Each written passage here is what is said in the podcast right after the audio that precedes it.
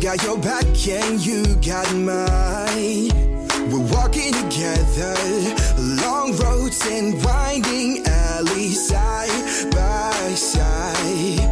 Mountain tops and lowest valleys, you and I. Herzlich willkommen bei Tierisch Menschlich, dem Podcast mit Hundeprofi Martin Rütter und Wissenschaftsjournalistin Katharina Adick.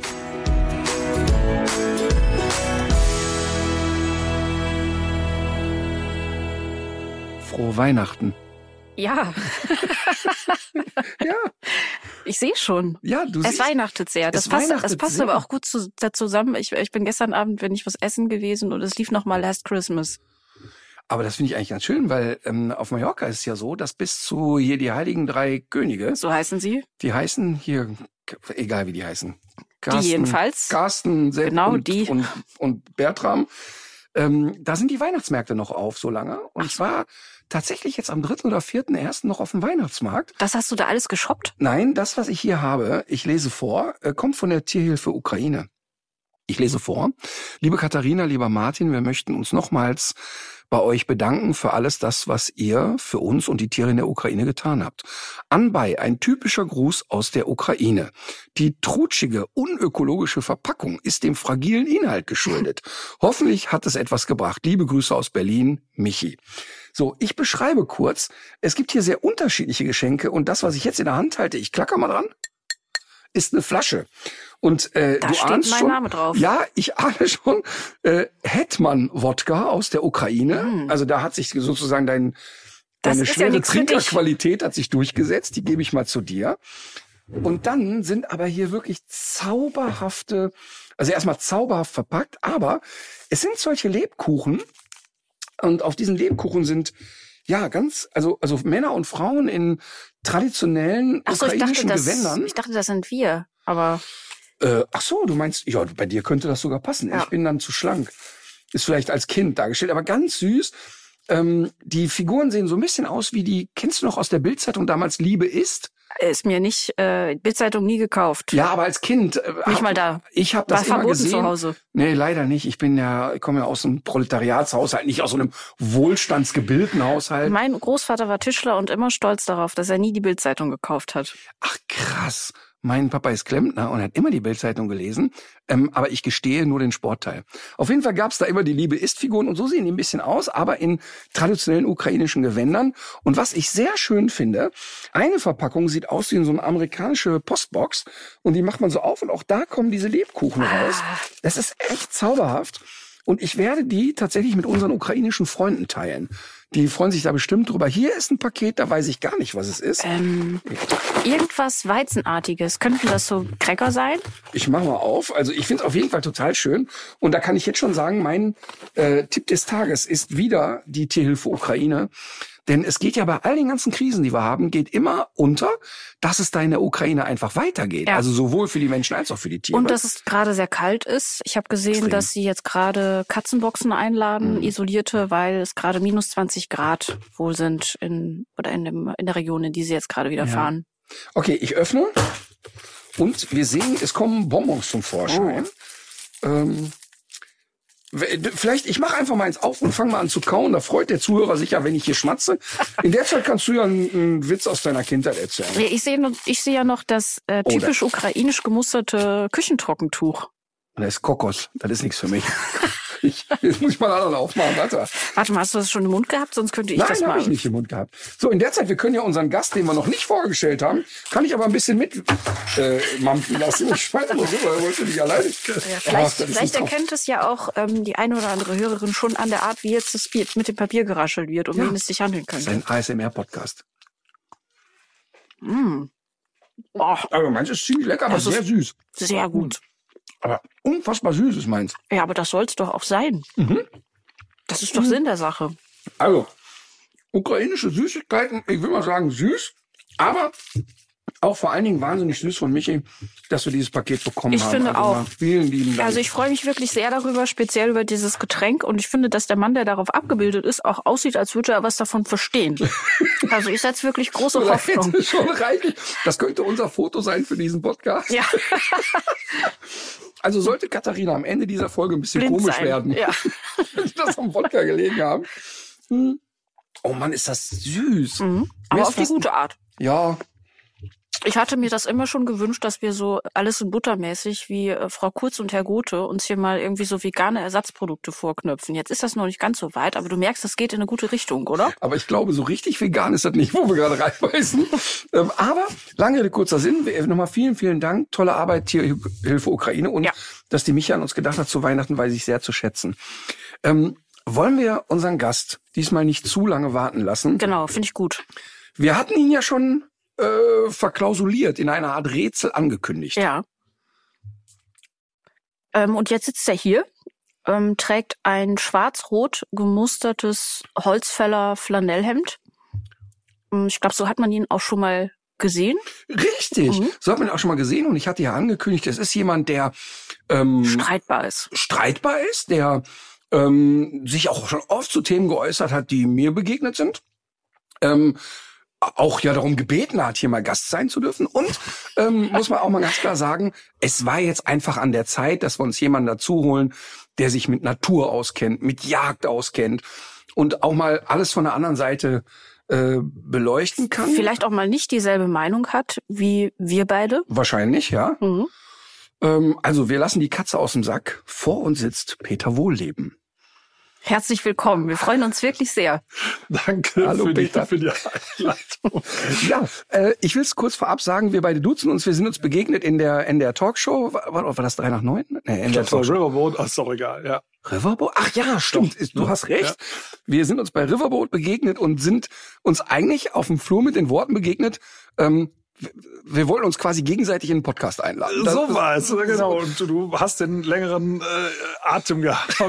Und deswegen sitze ich jetzt hier bei dir, was übrigens sehr schön ist. Und vielleicht auch zu meiner, zu meinem Bonbon oder Praline. Das, die schmeckt echt interessant, so wie innen drin geräuchert. Das klingt, das klingt eigentlich jetzt alles andere als gut. Also wenn schon jemand sagt, etwas schmeckt Also, interessant und dann Ja, ja, genau. Es auch ist doch geräuchert für eine Praline. Äh, ja, sehr überraschend, sagen wir mal so. Also Aber- wenn du bei Tim Melzer ein Essen bestellst und der fragt, wie war's, und du sagst, ganz interessant. Ich glaube, der werdet keine Freunde. Also mich hat das jetzt tatsächlich neugierig gemacht. Ich hoffe, es ist noch so eine in der in der Packung. Das werde ich aber gleich testen. Okay, vielleicht ähm, können wir Peter und Peter sich selber vor allem ähm, mal mit zwei, drei Sätzen vorstellen. Ähm, du hast einen Podcast, man kennt dich ähm, inzwischen natürlich auch durch Fernsehsendungen. Du hast ein Buch geschrieben, sehr, sehr erfolgreiches Buch. Und vielleicht kannst du wirklich mit drei, vier Sätzen mal unseren Hörern erklären, wer du bist und was du machst. Ja, also von Haus aus bin ich Förster und das bin ich deswegen geworden, weil ich eigentlich Naturschützer werden wollte als kleines Kind und habe mich da irgendwie vertan. Also ein Förster ist ja eher ein Baummetzger. Ich dachte, es wäre so ein Waldschützer, sowas wie ein Ent, ne? nur nur in modern als Beamter sozusagen, verbeamteter Ent. Ähm, hat sich ein bisschen als Trugschluss rausgestellt und von da an habe ich versucht, in meinem Bereich anders mit Wald umzugehen. Bin dafür auch viel verlacht worden, ja, so ein bisschen gemobbt worden auch in der Forstszene. Hab das aber durchgezogen und meine Frau hat dann irgendwann gesagt, Mensch, schreib doch mal diese wunderbaren Sachen auf, die zwischen den Bäumen passieren, die du den Leuten immer erzählst. Und ich habe lange Jahre gesagt, nee, habe ich keinen Bock drauf. Ich habe keine Hm. Lust, ein Buch zu schreiben. Und irgendwann habe ich gesagt, ja gut, dann mache ich's halt. Ja, und dann ist da halt ein bisschen mehr draus geworden. Und mittlerweile bin ich halt, ja, ich würde schon sagen, hauptberuflich Autor, aber arbeite immer noch als Förster und ähm, ja, in, in, gebe in Seminaren und allen möglichen Sachen halt mein Wissen weiter. Also ja, also eigentlich mache ich das, was ich als Kind machen wollte. Mhm. Und äh, das, was ihr gegründet habt, ist nennt sich Das ist Waldakademie. eine Waldakademie, die gehört auch mittlerweile unseren Kindern. Äh, unser Sohn mit seiner Frau, die sind auch Geschäftsführer. Sie hat mich da zurückgezogen, weil ich darf verraten, ich bin 59 und es gibt nie einen günstigen Zeitpunkt, wenn ältere Leute mal einen Schritt zurücktreten. Meistens ist es einen Moment zu spät, wie der Blick auf die USA zum Beispiel zeigt. Also ich dachte auf Wetten das. Ja. Ich dachte auf dich. auf mich auch. Nein. okay, die Botschaft habe ich Nein, wissen. nein. Genau. bist du, glaube ich, ein bisschen jünger als ich. Ja, ich bin 53. ähm, aber äh, nochmal ganz kurz, was, was ähm, wenn du sagst, ich bin da zurückgetreten und meine Kinder machen das, das ist ja eigentlich das Größte, was passieren kann, muss man gestehen. Ich habe immer ein bisschen spekuliert, dass eins meiner Kinder Mhm. äh, mal Lust darauf hat, hat, hat sich aber nie so abgezeichnet. Ja. Ähm, und ich habe es auch nie thematisiert. Ich habe also nie den Kindern gegenüber mal plumpsen lassen, hab da nicht mal Lust. Ähm, aber was genau macht die Waldakademie? Also die Waldakademie setzt sich für Waldschutz ein. Ich habe ein ganz tolles Urwaldprojekt. Also sie versucht in Deutschland die ältesten Laubwälder zu retten und das gelingt auch ganz gut ähm, macht Schulungen für Waldbesitzende, aber auch für äh, Leute, die sich einfach dafür interessieren, was ist eigentlich mit den Flechten da draußen los? Äh, was ja gibt es für Wunder im Wald? Gibt es wirklich die irresten Sachen? Vielleicht kommen wir nachher noch auf ein, zwei Sachen, wo es wirklich, also Erbsen zum Beispiel sind Hunden gar nicht unähnlich. Erbsen. Aha. Okay. das, ist ja Das ist ein guter Cliffhanger. Ja, wir haben, es ist wirklich äh, irre Sachen, was Pflanzen können. Sowas machen wir zum Beispiel auch, ne? dass wir den Leuten mal zeigen, wo ist Forschung gerade dran. Und das hört sich teilweise so ein bisschen esoterisch an, aber das ist Grundlagenforschung zum Beispiel der Uni Bonn. Mhm. Also gar nicht so weit weg von hier. Und das gucken wir uns auch dann vor Ort an und vermitteln da auch Forschungsgelder. Und es ist Wahnsinn, wo dran die forschen. Und ich kenne es halt umgekehrt äh, immer aus den Forstkreisen, die immer sagen, der Wohleben, der spinnt, ne? Bäume reden miteinander, haha. Ne? Äh, und sagt, nee, das ist eigentlich schon von vorgestern. Wir sind eigentlich Mhm. schon ganz woanders in der Forschung. So was Sachen vermitteln wir. Einfach Freude am Wald, Mhm. weil ich glaube, dass äh, Naturschutz am besten dann gelingt, wenn die Menschen eben empathisch sind. Mhm. Also wir sind völlig verkehrt unterwegs aktuell. Man sieht es leider auch bei der Bundesregierung, die teilweise recht gute Sachen beschließt, die aber nicht verkaufen kann. Mhm. Und das, wo man denkt, Leute, da gibt's, es gibt so viel gute PR-Beraterinnen und Berater, äh, ne, das, das, vielleicht sollten die sich mal irgendwelche, ja, irgendwie besser beraten Mhm. lassen. Also das Zum- machen wir Zum jedenfalls. Beispiel, was, was wäre jetzt so ein akutes, aktuelles Beispiel? Ein aktuelles dafür? Beispiel ist äh, Energiewende. Äh, in den Niederlanden kann man den äh, Zähler einfach rückwärts laufen lassen. Also man haut sich das Ding aufs Dach, so eine PV-Anlage, und dann läuft der Zähler rückwärts. Wir haben das mal illegalerweise für zwei Wochen erlebt. Was heißt das, der Zähler läuft Der rückwärts? Stromzähler ne, bei dir im Haus von einem Energieversorger, wo du dann pro Kilowattstunde, keine Ahnung, 35 Cent bezahlst, dann schnallst du dir so eine PV-Anlage aufs Dach und wenn die Sonne scheint, läuft er dann rückwärts. Das heißt, du siehst, wie deine Stromrechnung kleiner wird. Du glaubst gar Okay. nicht, was für ein Spaß das macht. Ja, dann brauchst du okay. gar nicht mehr zu sagen, wie sinnvoll das ist fürs Klima und sonst irgendwelche Sachen, sondern das triggert Glücksgefühle. Mhm. Das ist wirklich irre. Also jeder, der das schon mal erlebt hat, äh, sagt, ja, stimmt. Ich glaube, in, in, in Kanada, Vancouver zumindest, da geht das auch, haben mir schon mal Leute erzählt. Und bei uns ist das mit Einspeisegenehmigung und, und Anschluss und dann geht das über den Netzbetreiber äh, und so weiter. Und bis du das dann alles durch hast und kriegst am Jahresende eine Abrechnung, ist völlig entkoppelt Mhm. die Handlung und die Gefühle und da treten eben auch keine mehr auf. Ja, und es kommt eben, und ganz konkret noch, das erlebe ich ja jetzt, wir haben eine PV-Anlage aufs Dach gebaut und dann äh, kommen natürlich so Sachen wie den Strom, den ich da kaufe, der kostet mich, keine Ahnung, 35 Cent. Wenn ich aber den gleichen Strom verkaufe, kriege ich 7 Cent. Ja. Da fragst du dich natürlich auch, warte mal, irgendwas stimmt hier nicht an der Rechnung. Ähm, und das sind natürlich die Sachen, die, die Ja. schön sind einfach. Ne? Das sind so Dinge, ne? Also wo ich sage, das, äh, das natürlich irgendwas muss der Netzbetreiber ja auch bekommen. Klar. Also äh, würde man den subventionieren und nicht die Privathaushalte. Denn die sieben Cent oder acht, was du da noch kriegst, die sind ja trotzdem subventioniert. Mhm. Äh, und das könnte man sich sparen. Man packt die Leute doch bei den Glücksgefühlen. Also das so Dinge, ne? Da, da fehlt mir die Aufbruchstimmung, der Spaß an der Sache. Im Moment ist das alles so, oh, wir müssen verzichten hier und da. Ja, das stimmt, aber wir gewinnen ganz viel und der Teil kommt mir total zu kurz. Ich finde auch, es wird, also die guten Nachrichten werden ja auch so gut wie gar nicht kommuniziert. Ne? Also wir sind ja, äh, wir haben uns ja heute getroffen, waren auch überhaupt froh, dass wir alle drei zusammensitzen, weil ja heute auch der Tag der großen Bauernproteste Ja. ist. Ähm, aber wenn man sich zum Beispiel überlegt, ähm, dass jetzt der Ausbau der erneuerbaren Energien ja derartig angezogen hat, dass wir ja auch immer mal wieder, jetzt in den letzten Tagen konnte man das sehen, auch bei 100 Prozent waren, das sind so Sachen, die gehen unter. Die gehen total unter. Also ich glaube, im letzten Jahr ist es zum ersten Mal äh, so gewesen, ne, dass wir mehr erneuerbare Energien hatten äh, als konventionelle.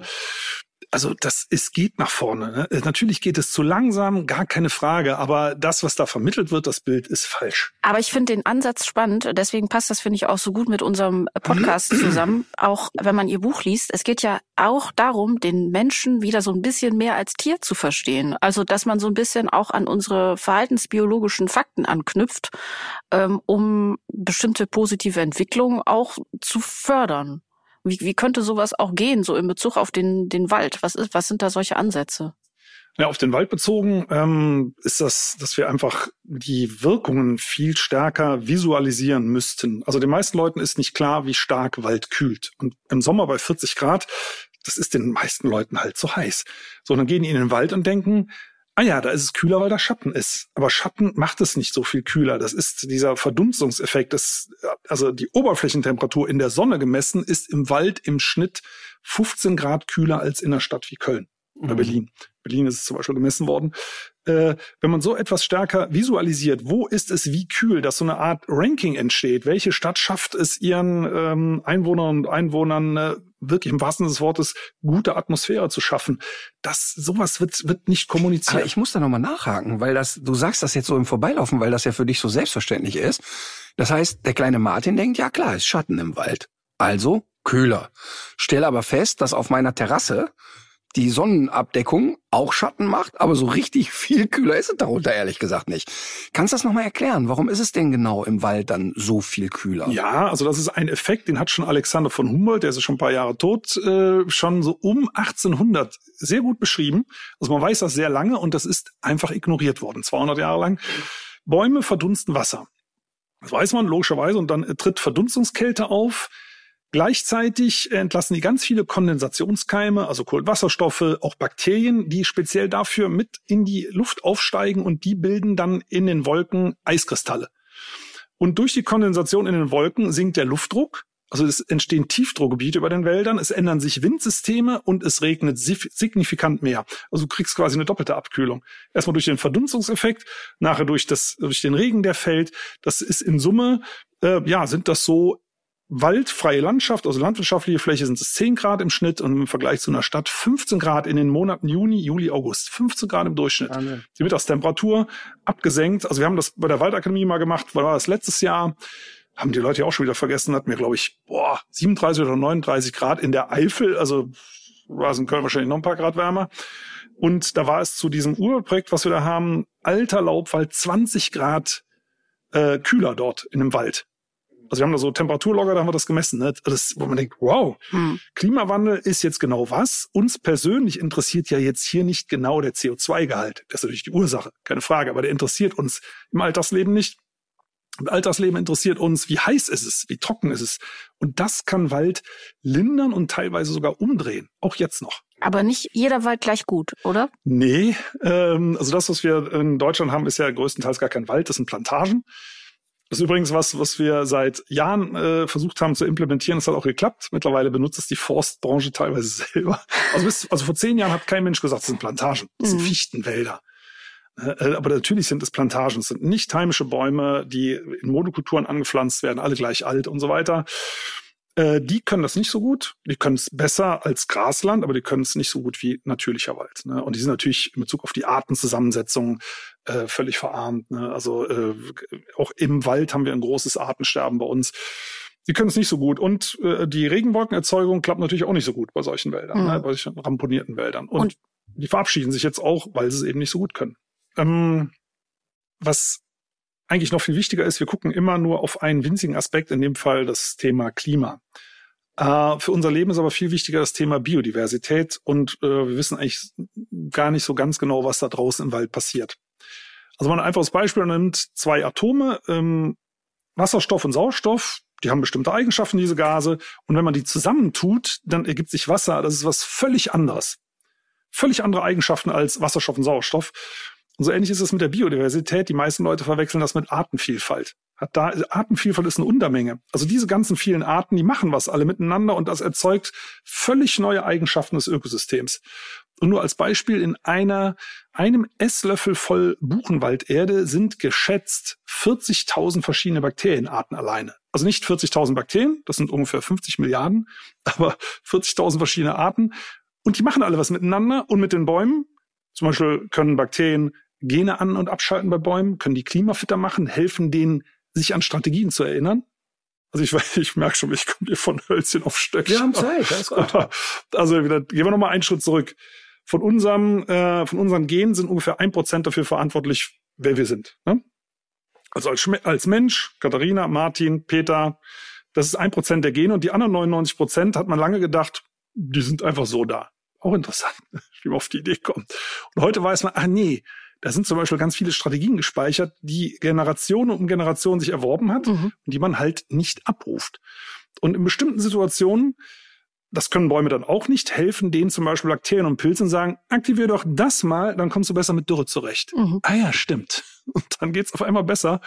Und es ist wirklich erstaunlich, wie gut sich unsere heimischen Bäume an, äh, an die äh, Hitze jetzt anpassen. Warum? Übrigens besser als zum Beispiel Buchen oder Weißtannen, die in Spanien wachsen Man denkt, aber da ist es doch eigentlich wärmer. Ja, nee, aber Unsere sind ja nach der Eiszeit aus dem Süden hierher gewandert und mussten viel mehr Strategien ausprobieren. Kälte, ne, beim, teilweise sind die sogar über die Alpen gewandert, die Weißtanne zum Beispiel, dann in irgendwelche Trockentäler abgewandert, da musste es mit großer Dürre zurechtkommen und im Bodensee rum, bis in die Eifel zum Beispiel.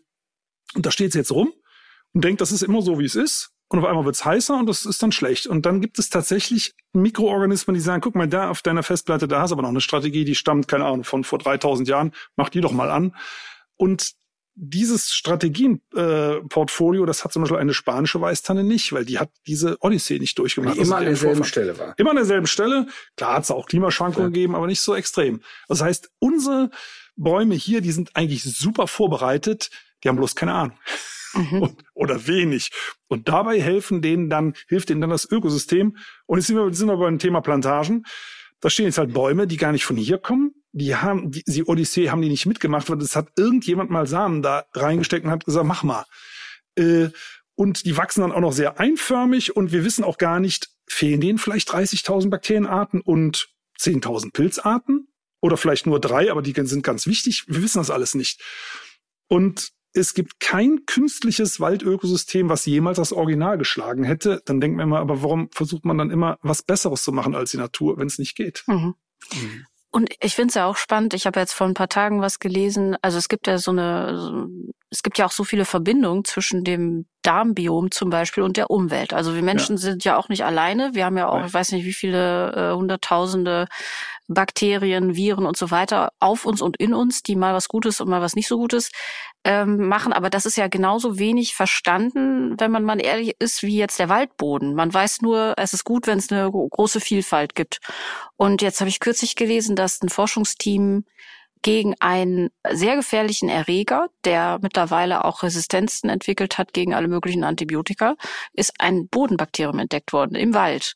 Und möglicherweise kann man mit diesem Bakterium aus dem Boden diese Darmentzündungen irgendwann mal heilen. Also das zeigt ja auch nochmal, wir können uns aus der Rechnung nicht rausnehmen. Wir sind ja, wir sind ja auch Teil davon und man muss diese Biodiversität, auch wenn man sie noch nicht ganz verstanden hat, wirklich so als Schatzkammer sehen, wovon, wo man weiß noch gar nicht, was da möglicherweise nochmal für uns rauskommt. Ja, und ähm, wir denken auch nie daran, dass es auch umgekehrt Manipulationen gibt. Gibt zum Beispiel eine Theorie, also das ist bis heute nicht endgültig bestätigt, aber es, man kann sich momentan kaum anders erklären. Warum gibt es überhaupt Mais? Die Frage kann man sich ja mal stellen, wie so vieles. Und Mais, äh, das ist eine relativ junge Art. Ich glaube, ich habe irgendwo mal gehört, 10.000 Jahre oder so mhm. erst alt. Äh, die Theorie besagt, und es spricht momentan nichts dagegen, dass, dass eine gezielte Manipulation dieser Pflanze ähm, eine gezielt, äh, gezielte Manipulation des Menschen ist, weil Mais kann sich ohne Mensch nicht fortpflanzen. Also kriegt die Körner nicht aus dem Kolben. Weil? Die hängen fest. Aber ach so, das heißt, das ist aber interessant. Muss, das muss jemand rauspulen und essen wollen und dann auch wieder aussäen, sonst kann Mais aber, nicht aber so sind Kann doch, das nicht ein Tier tun? Offensichtlich nicht. Aber so sind doch eigentlich ganz viele Kulturpflanzen entstanden. Also aus dem, das, das, die Urgemüse sehen ja sozusagen auch immer ganz anders aus als jetzt ja, heute, aber, oder? Aber beim Mais, also auch die Originalpflanze hat gar keinen Kolben. Also das heißt, also unsere Kultursorten sind ja einfach nur dicker, größer, schöner so ungefähr, ne? Oder ja. süßer oder keine Ahnung was. Aber sie sehen schon noch irgendwo aus wie das Original, aber beim Mais nicht. Mhm. Also Interessant, aber ich hätte jetzt, wenn du sagst, der, der kriegt ja den Samen da nicht raus, hätte ich immer sofort die Theorie, irgendein Tier wird total rumgekaut haben. Deshalb, ich habe zum Beispiel mich schon oft gefragt, wie kam man überhaupt auf die Idee, etwas, was einem Tier quasi aus dem Hintern fällt, zu essen? Also wie kam jemand auf die Idee, ich esse ein Ei? Ne, also äh, ich würde also, ne, du kommst ja nicht auf die Idee als Mensch zu sagen, das fällt einem Tier aus dem Pöter, also mampf ich das. Ähm, und da ist ja meine Theorie, man sieht, dass ein anderes Tier das verspeist. Okay, dieses Tier rennt trotzdem munter weiter, wir probieren es mal aus.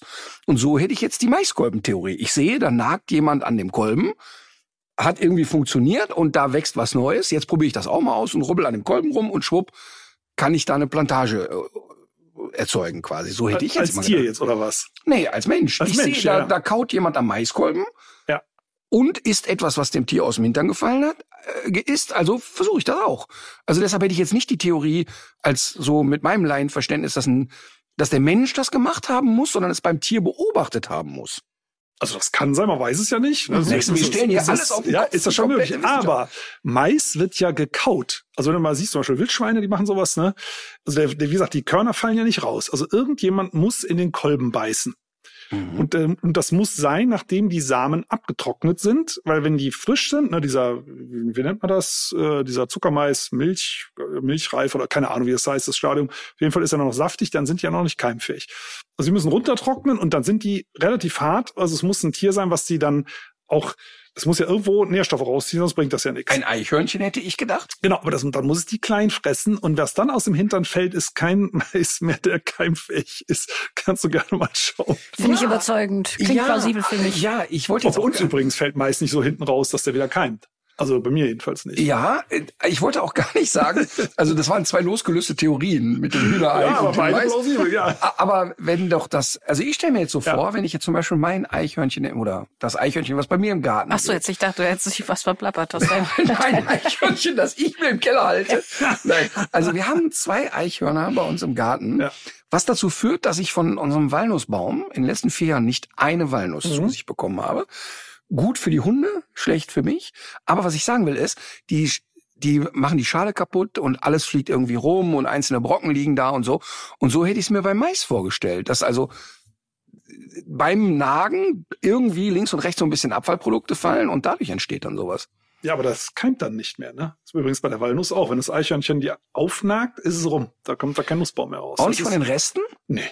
Also da muss die ganze Nuss verbuddelt werden. Aber Ja, dann wird's der, ja nicht der gegessen. Walnussbaum lebt davon, dass das Eichhörnchen so vergesslich ist. ja, Okay. Ne? Also ich hätte jetzt, ist auch wieder spannend. Ich hätte ja gedacht, dass wenn ich das Innenleben der Walnuss nehme und das verbuddle, dass dadurch was entsteht.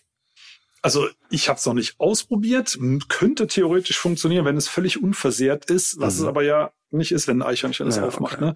Also beim Mais ist es ja ähnlich. Also du musst das rausknabbern und dann vielleicht, also könnte theoretisch natürlich auch sein, beim Rausknabbern fällt ein Teil runter, aber dann bleibt der Mais ja an Ort und Stelle und verbreitet sich nicht. Der kann ja auch nicht fliegen, der Samen. Mhm. Also eigentlich ist der sehr Wie, immobil. Ne? wie sind wir jetzt auf eine Ja, das wollte ich auch gerade Maisgeschichte? fragen. Warum also ich glaube, wir eigentlich da ging es darum, warum der Mensch immer versucht, die Sachen zu manipulieren. So, genau, Ich glaube, ja. darüber Ah, ja, ja, gekommen. dass die Natur uns Ja. auch manipulieren könnte und sicher hier und da auch tut. Also bei Hunden das ist ja eigentlich eine Steilvorlage, das kann man ja so und so sehen, ne? wer da wen manipuliert. Ja, ja, total.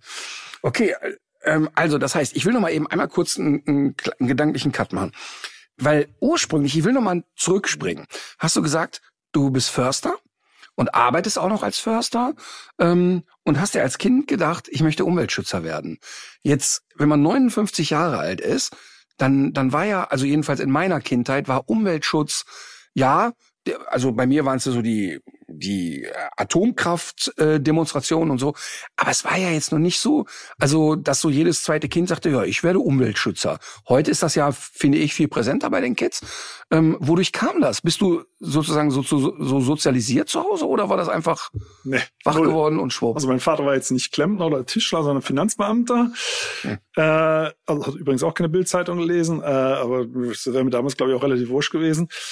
Ähm, und meine Mutter hat im Krankenhaus gearbeitet als MTA. Wir haben, ich bin in die ersten Jahre in Bonn aufgewachsen, in der Innenstadt, in der Altstadt. Also pff, ist jetzt auch nicht so der Bezug da. Äh, also es, irgendwann ist der Wunsch entstanden. Ich kann es echt Mhm, nicht mehr genau okay. sagen, woran es liegt. Aber in der Schule habe ich das ganz anders erlebt. Da war das ein großes Thema bei uns, äh, gerade in der Oberstufe. Und es war klar, wenn wir so weitermachen, ist im Jahr 2000 alles zu Ende. Und heute wären wir froh, wir kämen auf das Niveau von 1990 zurück. Da hätten wir Mhm. damals gedacht, nee, also Leute, das bis zum Jahr, also 1980 das Niveau hätte uns schon in die Katastrophe geführt. So war damals die Lesart. Und wir haben doch die Deckel von Joghurtbechern gesammelt, äh, Mhm. Korken, alles, also wegen dem Alu. Ne, wenn man Mhm. überlegt, wie viel Deckel bräuchte ich für eine Alufelge von einem Auto? Ich weiß es nicht. Ein paar Millionen vielleicht. Aber so waren wir drauf. Das war das Thema Wahlschutz, ne, Gesang der Buckelwale. Das kam doch gerade damals auf. Ähm, Mhm. klar, die Angst vor einem Atomkrieg. Also insgesamt eine sehr, sehr düstere Stimmung. Und ich weiß, ich selber habe gedacht, also ich weiß nicht, ob ich 40 Jahre alt werde. Krass, wie unterschiedlich. Ich meine, jetzt sind wir Ja. sechs Jahre Ja. auseinander oder fünf, aber ich habe eine ganz andere Kindheit erlebt. Aber du bist ja auch nicht so viel in der Schule gewesen. Ich war nicht so oft in der. Schule, muss man sagen. Und ähm, also ich, also ich weiß ja noch, dass ich mich geärgert habe, also ernsthaft, und da war ich ja schon erwachsen, dass das Dosenpfand eingeführt wurde, weil ich zu der Zeit auch mit Cola-Dosen Fußball gespielt habe. Das Ja. ist wirklich kein Witz, ich, äh, kein Scheiß, weil ich jetzt erzähle. Also für mich war das wirklich das Dafür Lustigste. wärst du auf die Straße gegangen. ne? Ernsthaft, das wäre doch, war doch immer das Lustigste, auf so eine Cola-Dose zu treten und dann mit der am Schuh festklebenden Cola-Dose rumzulaufen. Und also, als das plötzlich zu Pfand wurde, fand ich eine Vollkatastrophe. Ähm, und na klar, habe ich schon mitbekommen, ne, wir müssen jetzt hier äh, Widerstand gegen Atomkraft und den ganzen Kram. Äh, ganz logisch, aber ich habe so heute das Gefühl, ähm, das habe ich hier auch schon mal erzählt, ich, ich komme hier wirklich aus einem bildungsfernen Haushalt und für uns war einfach ganz normal Müll auf die Straße zu schmeißen. Ähm, und da hätte auch nie irgendjemand komisch geguckt oder so. Und ich bin, da war mein, der Moritz ist jetzt 20, da war der 14 oder 15 und hat fassungslos bei mir aus dem Auto geguckt, weil an so einer Autobahnauffahrt Auffahrt alles voller Müll war.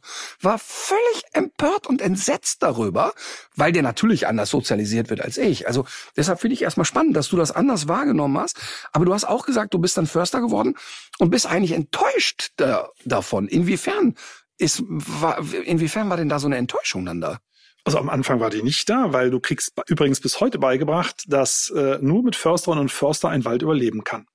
Was ja per se auch schon witzig ist, weil Wald gibt's seit 300 Millionen Jahren, äh, äh, Menschen so seit 300.000 Jahren, Forstwirtschaft seit 300 Jahren und heute kannst du halt nicht mehr ohne Bäume absägen und sagt, das klingt ein bisschen paradox, aber ist es ja auch. Ähm, und ja, so sind wir rausgekommen. Wir quasi Engel in Uniform, so würde ich mal sagen, in grüner Uniform, ne, ähm, was natürlich auch toll ist, ne, dann ist man schon wer. Also ja, ich habe mich da auch ein bisschen blenden lassen. Ist ein Förster, macht ein Förster automatisch immer auch einen Jagdschein? Also damals ja, heute nein. Also mhm. uns war das in der Ausbildung mit drin. Ne? Und das muss man machen, sonst stirbt der Wald, wenn ich keine Tiere schieße. Heute sage ich völliger Quatsch. Völliger Quatsch. Das regeln Wälder logischerweise selber, sonst hätte ohne Menschen ja kein Baum überlebt. Gibt's auch tolle Studien übrigens dazu, wie Bäume sich die Tiere vom Hals halten. Kommen ähm, wir gleich zur Jagd, werden wir noch streifen auf jeden Fall. Aber äh, was hat die Enttäuschung gemacht, wo du gesagt hast, ja, ich hätte mir das jetzt anders vorgestellt. Ich also im Studium war keine Enttäuschung, sondern ja, man lernt das, obwohl ich auch nicht so wahnsinnig viel gelernt habe, aber äh, also ich war ziemlich faul, will ich damit sagen. Es hat aber hingehauen und auf jeden Fall bin ich rausgekommen. Erstmal vier Jahre Büroleitung, das mag keiner, also kriegen die jungen Leute erstmal sowas aufs Auge gedrückt und dann ins Revier. Und dann habe ich das nicht verstanden. Was mache ich da? Das soll gut für den Wald sein, wenn ich alte Bäume absäge und in den Jungen da irgendwas rumsäge. Warum? Also für Holz, klar, Holzgewinnung ist gut, aber was, tu, was tut das eigentlich dem Wald Gutes? Und das hieß es ja, das habe ich nicht verstanden. Und dann habe ich mich selber weitergebildet, bin ein bisschen rumgereist, Exkursionen, ein bisschen gelesen, Studien und so und dann gesehen, ah, stimmt ja gar nicht. So Laien verstehen das natürlich sowieso nicht. Warum soll das für den Wald gut sein, wenn ich Bäume absäge? Warum macht das dann keiner im Amazonas-Regenwald? Zum Glück nicht. Ähm, aber das habe ich mir dann quasi selber erarbeitet und dann bin ich ähm, über verschiedene Studien eben drauf gestoßen, was Bäume alles miteinander tun, habe dann äh, den von mir betreuten Waldbesitzenden empfohlen, die alten Buchenwälder nicht abzuhacken, sondern stattdessen andere Sachen anzubieten, so Survival Trainings oder so, wo alle gesagt haben, bist du bescheuert, würmerfressender Förster. Also da äh, Entschuldigung, das heißt, also, das heißt, die, der, der, die, die Wälder, die du betreut hast, da ist in erster Linie Holzgewinnung angesagt. Ja, ja, ja. Bis heute ist bis heute in fast allen Wäldern so. Das heißt also, ja. die, die, die Marschroute ist, wenn jemand sich einen Wald kauft, ähm, dann ist erstmal die Idee, dass er Holz gewinnt. So ist das bei öffentlichen Waldbesitzern, auch wenn die das teilweise abstreiten. Also du guckst dir draußen das an, wenn im Wald gearbeitet wird, wird heißt das in der Regel, da werden Bäume abgehackt oder eine neue Plantage angelegt. Ne? Beides ja nicht notwendig für den Wald. Also Rohstoffgewinnung ist ja gut, aber das ist das, was im, im Zentrum steht. Und das Bundesverfassungsgericht hat schon zweimal angemahnt, im öffentlichen Wald, und das ist immerhin die über die Hälfte der Waldfläche in Deutschland, darf das gar nicht im Vordergrund stehen. Bundesverfassungsgericht zweimal schon ermahnt, sondern Schutz und Erholung gehen vor. Und da wird gesagt, pappelapapp, wir müssen ja Bäume absägen und neu pflanzen, weil sonst überlebt der Wald ja nicht. Holz, um die Holzgewinnung geht's ja nur sekundär. Was natürlich nicht stimmt. Also Aber was, was ist da eigentlich so der, der, die, der behauptete Wirkmechanismus? Also ein Unterschied so ja. zum Amazonas ist ja schon mal, dass wir ja in der Kulturlandschaft sind und dass wir ja kaum noch Wildnis haben. Äh, ist das, machte man das daran fest? Also wie ist, wie ist die Argumentationskette, dass es diese Eingriffe durch den Menschen doch braucht? Also erstmal äh, kommt, wird häufig vom äh, Bedarf her argumentiert, wir brauchen doch Holz. Der, dieser Bedarf wird übrigens politisch angekurbelt. Man hat das jetzt 30 Jahre lang erfolgreich angekurbelt, deswegen verbrauchen wir so viel Holz, wie wir jetzt verbrauchen. Und jetzt wird gesagt, ja, wir brauchen doch aber so viel und am nachhaltigsten gewinnen wir das doch hier vor Ort, sonst muss es ja importiert werden. Also abgesehen davon, dass wir sowieso schon sehr viel aus Rumänien, aber auch aus, aus den Tropen importieren, ist es natürlich Quatsch. Also hier wird der Wald ja nicht besser behandelt als in Brasilien. Also auch hier gibt es große Kahlschläge, mittlerweile teilweise größer als in Kanada. Also ich bin wirklich erschrocken. Also so große wüsste jetzt in Kanada nicht aktuell. Ähm, Quadratkilometer große Kahlschläge, wir fahren mit schwerstem Gerät die Böden kaputt. Äh, also in der Landwirtschaft haben wir das ja schon. Der größte Teil der Böden ist schwerst geschädigt. Und auch ich muss da eben einhaken, ne, weil ja. mir das null bewusst ist, was du da jetzt erzählst. Das heißt also, ich stelle mir das jetzt wirklich so vor, dass in Deutschland wirklich so Kahlschläge dann entstehen. Ja. Ne? Fahren ja durch, ja, bop, bop, bop, bop, es geht dann um industrielle Holzgewinnung. Nein, natürlich nicht. Es geht um... Ja, offiziell nicht. Ja, ja. Okay, was ist denn die offizielle Erklärung? Die offizielle Variante ist, also nehmen wir mal einen einfachen Fall, den wir ähm, auch schon mal ähm, ein bisschen verfolgt haben, auch zur Anzeige gebracht haben. Da wird in einem europäischen Schutzgebiet äh, Wald kahl geschlagen. Das sind Fichtenplantagen, die sollen sich aber wieder entwickeln zu natürlicheren Wäldern. Und äh, da muss eine Umweltverträglichkeitsprüfung gemacht werden vor jeder forstlichen Maßnahme, um zu schauen, wird dieses Ziel, dieses Fernziel, dieser Wald soll natürlicher werden, nicht verletzt. Dann geht die Forstverwaltung hin und hackt Borkenkäfer befallene Fichten ab. Jetzt, da wird gesagt, ja, das müssen wir machen, sonst sterben ja die umliegenden Plantagen umso schneller, weil der Borkenkäfer sich dann eben ausbreitet. Und jetzt schaut man sich das mal genau an. Was wird in der Regel abgeholzt? Tote Bäume. Da drin sind überhaupt keine Borkenkäfer, das sind Lebendparasiten. Also und mhm. diese tote Biomasse, auch die kühlt noch, die ist auch noch für Bakterien und Pilze wichtig. Das holzt man also ab. Und die Folge, also natürlich um das Holz rauszuholen, logisch. Es geht darum, das Holz auch zu verkaufen. Äh, und was passiert? Diese Flächen heizen sich in der Sonne teilweise auf über 60 Grad auf. Es entstehen Teilweise gibt es Studien aus Südfrankreich über solchen großen Kahlschlägen, kleine Hochdruckgebiete, die Wolken segeln rumherum. Es wird immer trockener. Heiße Luft kann auch mehr Wasser aufnehmen. Das heißt, äh, das ist ein selbstverstärkender Effekt. Auch den hat übrigens Alexander von Humboldt schon beschrieben. Also ist alles lange bekannt. Und diese Fichtenplantagen im Umfeld, das sind kälteliebende Baumarten, feuchtigkeitsliebende Baumarten, die sterben umso schneller, mhm. weil nur kranke Fichten werden ja vom Borkenkäfer befallen. Also man beschleunigt den Abgang der Fichte dadurch, will das aber nicht wahrhaben. Wir haben uns das neulich mal bei, von großen Forstbetrieben zeigen lassen. Die stehen dann da und sagen, ja, aber trotzdem also unfassbar. Also man beschleunigt den Abgang der Fichte, was ja per se erstmal noch nichts Schlimmes ist. Das ist erstmal ein ökonomisches Problem, weniger ein ökologisches. Und zwar mit der Folge, dass selbst konservative Forstinstitute mittlerweile sagen, in zehn Jahren ist die Fichte weg in Deutschland. Mhm. Dafür reden wir von einem Viertel der Fläche, dicht gefolgt von der Kiefer, die ungefähr nochmal ein Viertel der Fläche ausmacht. Also die Hälfte der Waldfläche wird verschwinden in den nächsten Aus, Jahren. Also äh, alibimäßig wird gesagt, wir müssen das tun, um den Wald zu schützen. Ja. Und in Wahrheit sagst du, es ist nur Holzgewinnung. Macht überhaupt keinen genau. Sinn. Genau. Weil die, jetzt kann man sagen, okay, aber die Plantage ist tot, da muss ja irgendwie neuer Wald hinkommen.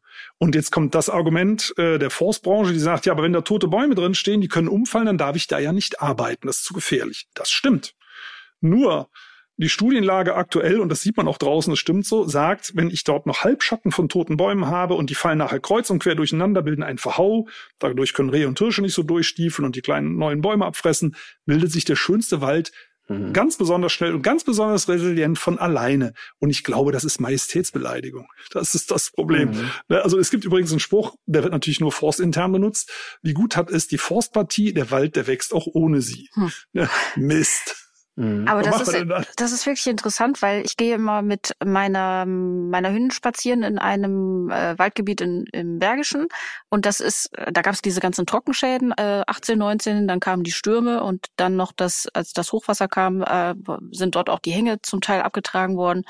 Und wir haben uns immer gefragt, warum da eigentlich alles so kreuz und quer einfach liegen bleibt. Das ist ja eigentlich ein gutes Zeichen, weil das ist jetzt, äh, das ist jetzt schon eine ganze Weile und ich habe schon manchmal den Eindruck, dass mal so notdürftig auf Wegen dann doch mal was weggeräumt wird.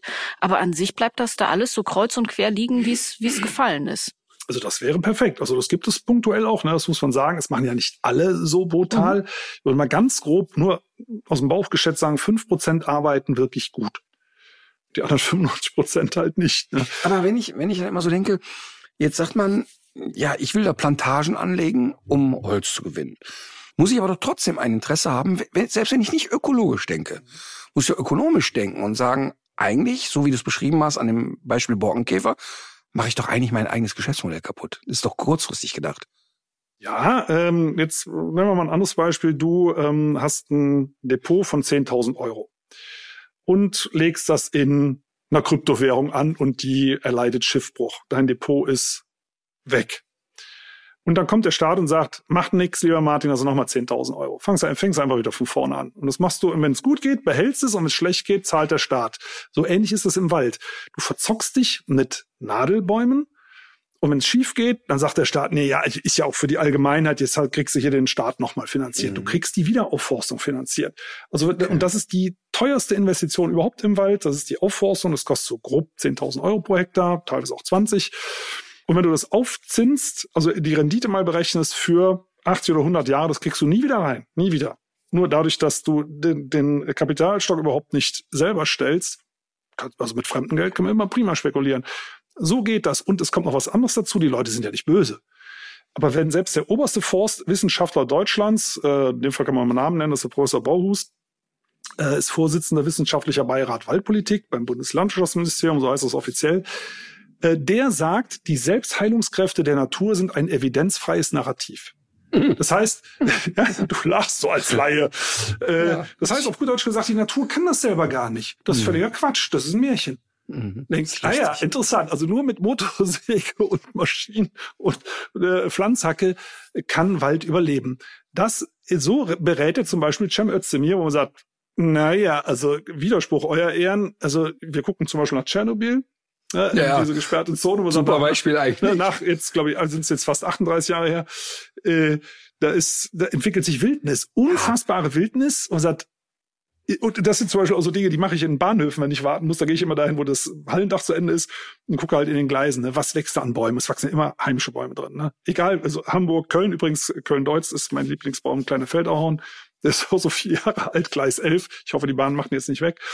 Ähm, also immer Gleise, wo ICEs drüber fahren. Ne? Wirklich viel genutzt in, in großen Bahnhöfen. Und wenn die im heißen Gleisschotter wachsen, in der prallen Sonne mit Glyphosat besprüht und keine Ahnung was, alle Viertelstunde ein Zug drüber, dann schaffen die das auch noch im Wald. Aber das, weißt du, wirklich als totaler Laie, ne? Du musst doch nur mal, ich wohne auf dem Reiterhof, ne? Du musst doch nur mal zehn Wochen nix machen am Grundstück. Da, also da weißt du aber, dass die Natur sich ganz, ganz schnell alles wieder erobert. Ich weiß nicht, ob das dann ökologisch sinnvoll ist und wie wir das so, das, das kann ich alles nicht beurteilen. Aber ähm, ich finde Tschernobyl, ich habe eine Dokumentation darüber gesehen, der hieß, glaube ich, Die Wölfe von Tschernobyl. Mhm. Unfassbar tolle Natur, super Bilder, die man da sieht.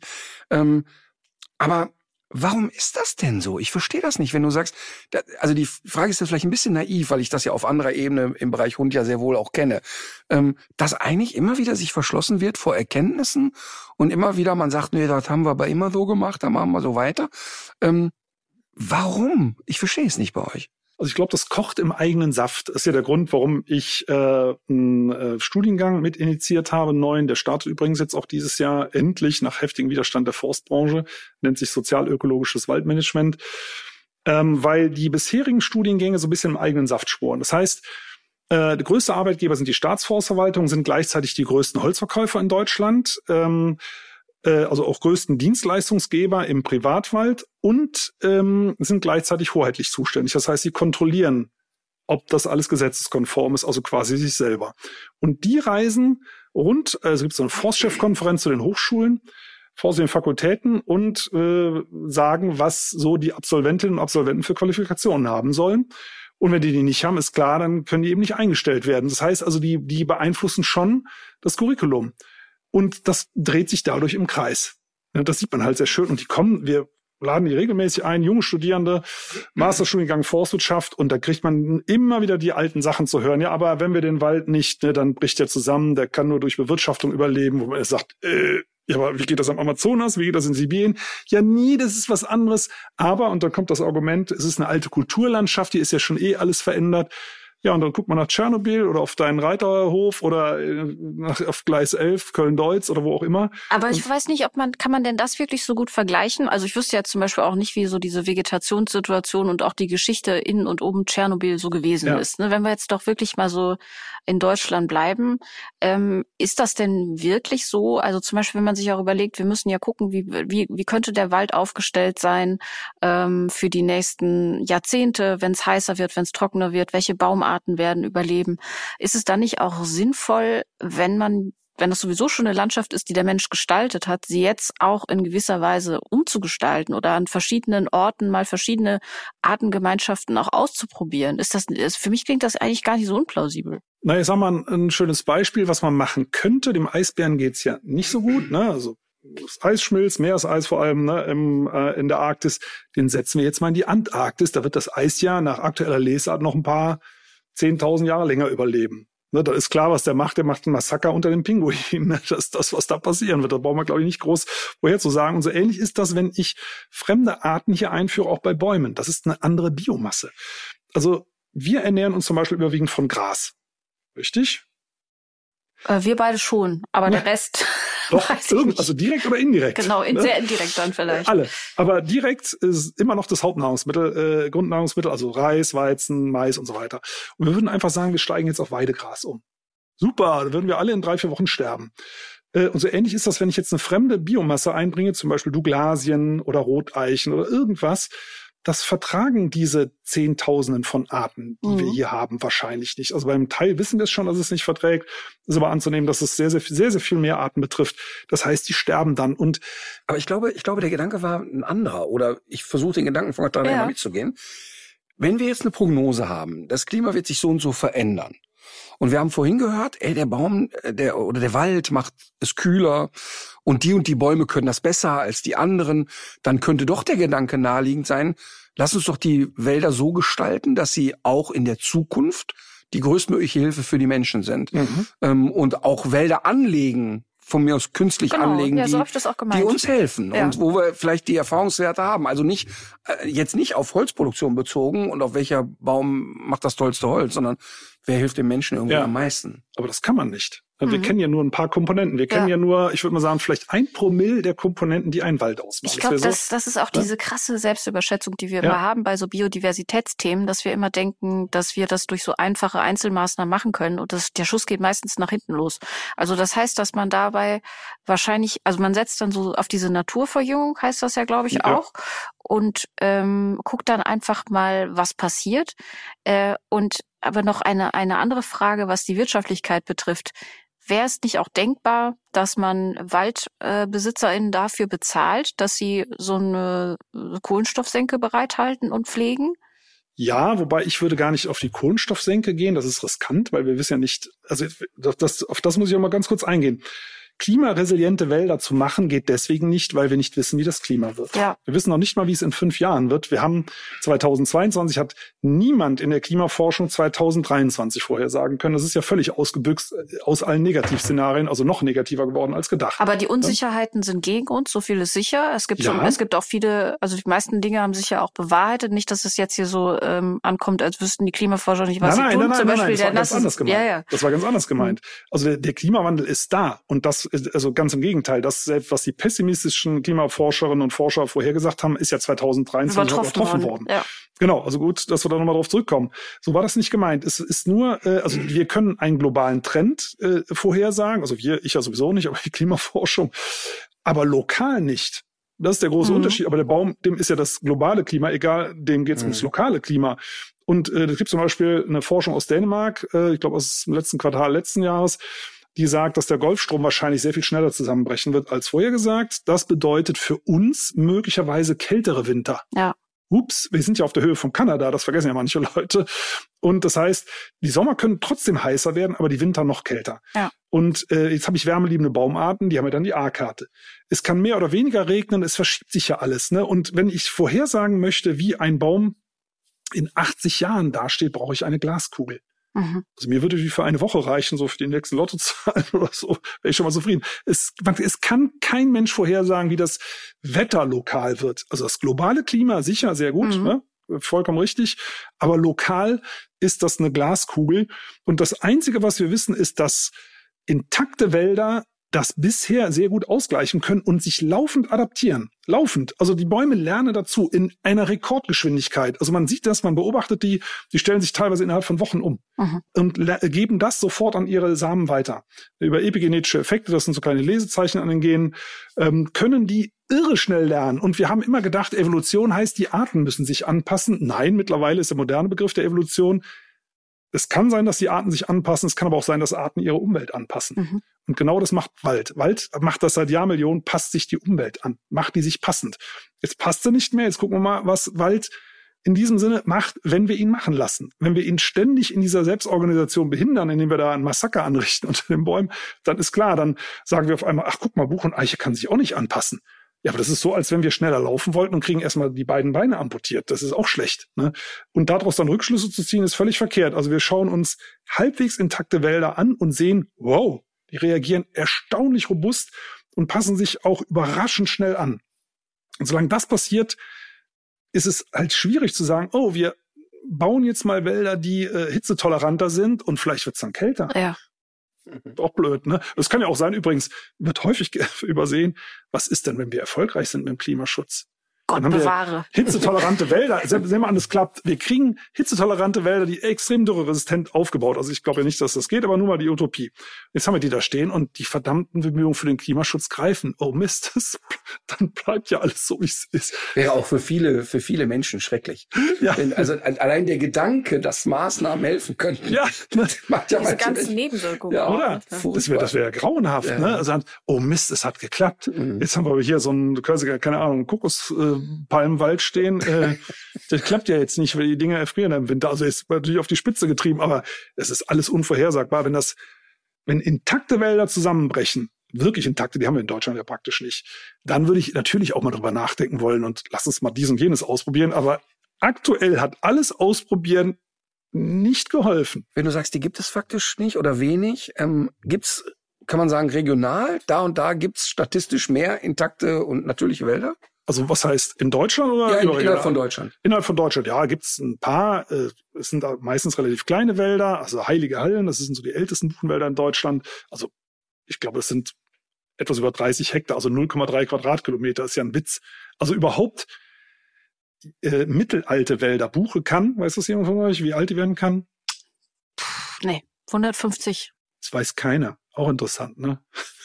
Du liest alle möglichen Zahlen. Eiche wird so alt, Buche so. Weiß ich von keinem der Bäume. Nein, es, weiß, es kann aber auch niemand seriös sagen. Du liest das in allen möglichen Prospekten von Forstorganisationen, aber das geht immer um bewirtschaftete Dinge. Du kannst, sagen wir mal, aus einem Massentierhaltungsschwein nicht ableiten, wie alt Ja. werden Wildschweine. Ne? Ähm, also ganz genau weiß das keiner, aber, aber viele hundert Jahre auf jeden Fall. Und Buchen, Wälder, also da sind immer andere Baumarten beteiligt. Über Alter 180, da sind wir schon im Promillebereich. Mhm. Also reden wir nicht mehr von einem Prozent. Mhm. So, und das 180 heißt, das ist so wie 30-Jährige beim Menschen oder so. So, da sind wir schon im Promillebereich. Und alles, was noch älter ist, gibt's praktisch nicht. Das heißt, also da- das ist wirklich ernüchternd, was du Ja, so erzählst. Weil, weil ich ja wirklich im Kopf hatte, ich bin ja wirklich viel mit dem Auto in Deutschland Ja. unterwegs. Ne? Und ganz oft fahre ich auf Autobahnen und gucke mich so um und denke, boah, Deutschland ist ziemlich schön. Also wa- was mal, also wirklich, denke ich ganz oft. Ne? Und dabei guckst du eigentlich die ganze Zeit auf die Monokultur, auf die auf Plantage. Guck auf deinen Tacho 180. Nee, Schön. nee, nee, nein, nein. nein, nein. Also ich ganz oft, wirklich ganz, ganz oft schaue ich äh, von Autobahnen, von Landstraßen Ja. so über größere äh, Regionen und denke, boah, das ist eigentlich ziemlich grün und ziemlich schön. Und jetzt stellen wir fest, es ist alles künstlich angelegter Mist, der eigentlich kein natürlich gewachsener Waldbestand ist. So drastisch würde ich das nicht formulieren. Also ich finde auch Kulturlandschaft schön. Also Lüneburger Heide zum Beispiel war mal ein Buchenurwald, völlig runtergewirtschaftet, äh, kaputt. Also vor 200 Jahren hätten alle Leute gesagt, seid ihr bekloppt, sowas unter Schutz zu stellen? Das haben wir doch überall in Deutschland. Und als es dann durch Kunstdünger wieder verschwunden ist, hat man gesagt, die gute alte Zeit, so aller Fachwerkhäuser, ne, ist ja auch, ist ja wie ein Freilichtmuseum. Also das kann auch schön sein. Ich finde auch Kultur schön, finde auch Kino und so weiter, das ist alles schön, aber hat mit Natur nichts zu tun. Aber wenn wir uns auf Natur fokussieren, dann hat Deutschland Nachholbedarf, steht zum Beispiel in der EU auf dem drittletzten Platz in Bezug auf Schutzgebiete. Also und man denkt immer, ja, was nützt es, wenn Deutschland ne, und wir und alle anderen machen nicht mit? Äh, nee, äh, alle anderen machen schon. Nehmen wir mal als Beispiel Ruanda. Ähm, da waren wir mit der Uni Koblenz. Sie haben da so eine neu entdeckte Baumart nach mir benannt und die haben wir dann besucht und ein bisschen was für Naturschutz getan. Auf jeden Fall wirklich bitterarm die Leute. Er sagt das so im Vorbeilaufen, wenn nach mir. Wer kennt's nicht? Wenn nach mir. Ne? Ja, aber das ist bei uns das und eine unbekannte Hundeart Für mich würde auch ein hässlicher Käfer reichen. Ja, wirklich. Also auch äh, irgendwas nach mir benannt wird. Ja, Ich finde das, äh, also weil das ist, ich finde die Geste sehr nett. Dem Baum wird das ziemlich wurscht sein. Ach komm, das What? ist schon eine Wertschätzung. Ähm, nein, also der, der Menschen, definitiv. Also Ja. das habe ich, mich auch wirklich sehr gefreut. Wir haben uns auf jeden Fall besucht. In ähm, Und der und heißt wie heißt der Baum? Wohllebensmahagoni. Oh, auch das Oh, noch. Mahagoni, der feine Herr. Hm, ich glaube, für uns jetzt nicht mal für eine olle Eine Fichtige. Distel. Ja. ja, aber Alex Distel. Die, also bei mir muss es schon ein bisschen was Größeres Die sein. Alexische Distel. Fände fänd ich gut. Ja, würde man nehmen. Ne? Ja. Würde man nehmen, ja genau. Also ich fand es auf jeden Ich Fall auch. züchte ja bald eine eigene Hunderasse, der Rüttweiler. Haben wir ja schon mal darüber gesprochen. Ja, Bin ich mal gespannt, wie der aussieht. Kein, er hat keine Zähne, kann nicht beißen, hart nicht. Ja, ist ausschließlich von mein, kann natürlich nicht bellen, keine, keine Stimmbänder. Und ist nur über mein eigenes Hundefutter zu ernähren. Das ist So, das jetzt kommst du. Wichtigste, so la Monsanto, wenn man jemanden Namen nennt. aber es gibt immer mal wieder auch ein Update, damit dann neues Hundefutter Ja klar, die verkauft müssen, wird. klar, die ne? Hunde müssen alle sechs Monate bei uns nachgeschult Ja. werden, sonst versterben die. Also es ist wie ne, wenn die die Wartung nicht kriegen, dann sind die weg vom Fenster. Klar. Die werden ausgeliefert, da können die schon Sitzplatz, Fuß bleibst, in Stuben rein, das ganze Programm. Sind aber preiswert, kostet der Welpe 33.000 Euro. Der muss doch billiger sein. Das Hundefutter muss teuer sein. Nee, nee, nee, stimmt. die Leute wollen Gar auch schon doof. diesen Hund. Ah, Nein, wir ah, wollen ja. es so wie eine, da muss man sich auch drauf bewerben, wie auf so eine Louis Vuitton-Handtasche. so, ne? Ich dachte, das ist also- wäre wie bei Druckerpatronen. Billiger Drucker, teuren Bei Patronen. D-Drucker werden die hergestellt. Oh Mann, ey. Aber So, stimmt, wir du waren wolltest bei, ja mehr Zuschriften haben, die kommen jetzt ja, bestimmt. die, kommen. die leite ich aber mal weiter, Katharina. Aber du hattest, also wir waren bei der äh, Wohlleben Margot, ne? Äh, wir waren bei Schutzgebieten, genau. Ruanda. Genau, Ruanda. Ruanda hat äh, ungefähr zehn Prozent der Landesfläche unter Schutz gestellt, ist doppelt so dicht besiedelt wie Deutschland, das ärmste Land Afrikas, also bitter, nee, dicht besiedeltes Land, also eines der ärmsten, also viel ärmere gibt's nicht. Sehr, sehr arm, ähm, aber im Umweltschutz unglaublich vorbildlich. Also erstmal findet man da keinen Müll auf den Straßen, ne? gibt's halt drastische Strafen, sehr drastische, und man sagt, ja, könnte man theoretisch hier auch einführen, ne? muss ja keiner was wegschmeißen. Und also wir waren erschreckt, als wir nach Deutschland zurückgekommen sind. Boah, ist das hier dreckig. Ne? Und sagte immer, ja, die da unten, die machen da nicht, äh, doch. Und zehn Prozent der Landesfläche unter Schutz gestellt, wirklich strengen Schutz. Also wenn man da in die Nationalparks rein will, man muss sich anmelden, man muss einen Corona-Test machen, weil die 17 verschiedene Affenarten haben. Also ein Jungwe Regenwald ist das, wo dieser Wohllebensmargoni unter anderem wächst. Äh, und jetzt könnte man sagen, jetzt machen die ja nur wegen Tourismus, wäre ja auch okay. Ne? Aber da sind 90 Prozent gar nicht erforscht von diesem Nationalpark. Was ist denn deren Motivation? Was glaubst du, warum? Das weiß ich ehrlich gesagt nicht. Also so, wir waren nur, weiß ich nicht, eine Woche da. Äh, wir sind jetzt nicht in intensive Gespräche gekommen, äh, weil wir halt relativ viele Dinge äh, in der Rundreise äh, besucht haben. Aber äh, also ich glaube schon, es ist eine grundsätzliche ökologische Motivation. Mhm. Sonst würden die zum Beispiel keine Plastiktüten verbieten. Warum? Wenn das Ja. egal ist, wenn die in der Gegend rumfliegen, ne? Fit ist da, wird man am Flughafen schon kontrolliert. Keine Plastiktüten. Mhm. Ähm, und nochmal, doppelt so dicht besiedelt wie wir, weil bei uns ist ja das Argument immer, ja, ein Land so wie hier, so mit so vielen Leuten, das geht nicht. Können wir uns Schutzgebiete gar nicht leisten. Doch, zehn Prozent, wie viel hat Deutschland? Habt ihr eine Schätzung? Wirklich streng geschützt? Ich habe es neulich sogar noch mal gehört von, äh, von Thomas Hörren, aber ich weiß es leider nicht mehr. Keine Ahnung. Aber ich, dann sage ich mal vier. Ein. Nee, also deutlich unter ein Prozent. Hm. Ich glaube, es ist ein halbes Prozent. So, ist streng geschützt. Und wenn wir uns die Nationalparks angucken in Deutschland, dann äh, ist erstmal eine Pufferzone in den Nationalpark reingelegt. Also das heißt, damit Nationalpark Borkenkäfer nicht in den Wirtschaftswald ringsum fliegen, darf man bis zu einem halben Kilometer, ich glaube, in Rheinland-Pfalz ist sogar ein Kilometer rein, alles abholzen. Ne, ah, auch interessant, das ist doch ein Nationalpark. Die Pufferzone gehört ja eigentlich außenrum. Also ein Puffer, sagen wir mal, also in, in der Industrie ist ja eigentlich immer außerhalb des Ja. schützenswerten Gutes, in dem Fall ist innerhalb. Und äh, dann ist natürlich alles mit Wegen durchzogen. Äh, es wird insgesamt sehr viel Forstwirtschaft betrieben, weil der muss ja entwickelt werden, so ein Nationalpark. Die Natur weiß ja gar nicht, wo sie hin muss. Man hat natürlich intelligenterweise auch Försterinnen und Förster dort als Betreuungspersonal. Das ist ja ähnlich, als wenn man ein Tierheim eröffnet und stellt nur Metzgerinnen und Metzger ein. Ich bin jetzt mal ein bisschen böse und wundert sich dann, dass da immer mehr Insassen verschwinden. Ähm, eine schöne These. und und äh, in Ruanda ist es so, da sind die Pufferzonen natürlich außerhalb. Da wird außerhalb werden Baumriegel gepflanzt, wo sich die einheimische Bevölkerung eben mit Holz für Holzkohle versorgen kann. In den Nationalpark kommt man nur rein nach Anmeldung, mit Begleitung durch Rangerinnen oder Ranger. Die achten genau darauf, dass da niemand auch nur ein Blatt aufhebt. Ne, Und man muss dann zu, nach einer bestimmten Zeit auch wieder raus sein. Wird strikt, strikt drauf geachtet. Und das ist in Deutschland natürlich meilenweit entfernt. Und das sind schon die besseren Schutzgebiete, die wir haben. Mhm. Und dann sagt man immer, ich komme nochmal darauf zurück, ja, was nützt das, wenn wir hier äh, machen und alle anderen machen nicht mit? Doch, Mhm. es machen, es läuft auch nicht, in vielen Ländern läuft es auch nicht gut. Aber so wie es hier bei uns läuft, das ist international nicht so ganz Das ist wie wettbewerbsfähig. beim Tierschutz. Wir sind ja wirklich ein Entwicklungsland beim Thema Tierschutz. Da muss man einfach so sagen. Ähm, äh, zum Thema, wir haben jetzt äh, über öffentlichen Wald und so. Jetzt kann ich als Privatperson Wald kaufen. Ne? Muss ich den immer zugänglich machen für Öffentlichkeit oder kann ich den einfach absperren und sagen, so, das ist mein Wald, kommt keiner rein? Nee, also das äh, musst du öffentlich zugänglich machen. Mhm. Ne, ist ist äh, Sozialbindung des Eigentums ist auch richtig. Das finde ich toll. Das ist ja auch nicht in allen Ländern so. USA zum Beispiel, ne? Land der unbegrenzten Möglichkeiten, da wirst du im Zweifelsfall erschossen. Vielleicht nicht ganz so schlimm. Naja, kommt auf Würde man jetzt in Bundesstaaten an. Martinswald allerdings auch. Ja, Ah, so ab ja. heute ja. Okay. Nein, aber nee, also ich habe mich das ernsthaft gefragt, Ja. ne? weil ich finde, also es ist jetzt wirklich keine Spinnerei oder so, meine ich jetzt wirklich ganz ernst. Ich habe äh, schon schon öfter mal darüber nachgedacht und mich auch ein bisschen damit beschäftigt, äh, also eher mit Preisen beschäftigt als mit. Ähm, aber dann bin ich ja auch verpflichtet, das zu hegen und zu pflegen. Nein, nein. Aber das hat mir quasi jeder Verkäufer so gesagt. Ja, weil, keine Ahnung. Aber das Okay. gibt's ja in deinem Business auch häufiger. Ähm, Sehr häufig. ehrlich. Das heißt, ich könnte also ein Stück Wald kaufen ja, und sagen, ich mache da mal gar nichts. genau. Ähm, kleine Einschränkung, wenn es äh, sollte nicht an der Straße liegen, nicht an Wohnbebauung oder überhaupt Ja. Bebauung, weil dann gibt es eine Verkehrssicherungspflicht, also wenn Ja. ein Baum drauf stürzt Mhm. und das ist Klar. Absehbar gewesen, weil der tot ist oder keine Ahnung was. Aber im Wald selber, selbst an Waldwegen, gibt es keine Verkehrssicherungspflicht. Was dann noch in Frage käme, wäre Nachbarrechtspflichten. Also sagen wir mal, du hast da eine Fichtenplantage gekauft, die ist von Borkenkäfern befallen und die drohen durchzulaufen bis auf die Nachbarparzelle. Dann müsstest du deine frisch Borkenkäfer befallenen Bäume mindestens mal entrinden. So, also deswegen würde ich äh, jeder Person, die Wald kaufen will, um zum Beispiel einfach nichts zu tun, empfehlen, nehmt Laubwald. Mhm. Eiche, Buche, Esche, keine Ahnung was und nicht an äh, irgendeiner Infrastruktur. Also wir haben hier im Podcast auch schon öfter darüber geredet. Äh, die Recherche läuft noch, ob wir mal ein Moor kaufen. Und äh, ähm, jetzt die, die, die Idee mit dem Wald. Das ist doch eigentlich gar nicht mal so eine schlechte Idee, oder? Diesen und diesen Wald Ich an meine, sich selbst zu, Lotte ernst. zu überlassen. Klar. Ja, das ist gut. Also es ist, weil das sind ja, gibt's ja einen neueren Begriff, weil wir wissen ja gar nicht so genau, was ist überhaupt Natur und das ist auch sehr abgenutzt. Äh, auch ein amtlicher Begriff Wildnis. Also Wildnis heißt ohne aktive Manipulation.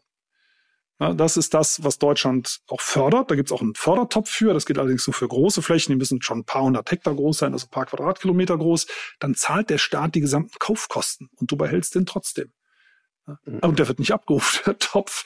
Hast du Weil gehört? Ja, weil das, das sagen auch viele Förster und Förster. Ja, aber das stirbt dann, wenn du kaufst da Ja. Wald und du machst da nichts, du kriegst schon den Druck von außen, von den Forstverwaltungen. Du musst jetzt aber dringend mal den Harvester, also diese Erntemaschinen da durchjagen, sonst, sonst ist dein Wald ganz schlecht dran. Der muss mal gepflegt werden. Ja, aber was sagen die nach diesem Weil? Also der ist dann ganz schlecht dran und dann sagen Ja, weil- die Weil und was kommt dann? Ich sag mal einen Fall aus Bayern, der ist wirklich absurd. Äh, Habe ich im Bayerischen Rundfunk gesehen.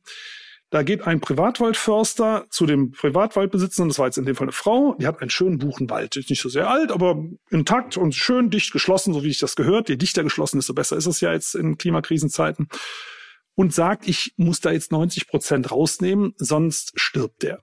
90 Prozent. Weil, weil der, die Bäume saufen ja alle Wasser, das sind ja bekannte Säufer, und äh, wenn wir nur noch zehn Prozent übrig lassen, dann ist das Bodenwasser ja nur noch auf dieses Zehntel verteilt. Das heißt, die Bäume können dann viel besser überleben. Das sieht am Anfang ganz schlimm aus, das weiß ich auch, aber das wird nachher ganz, ganz toll.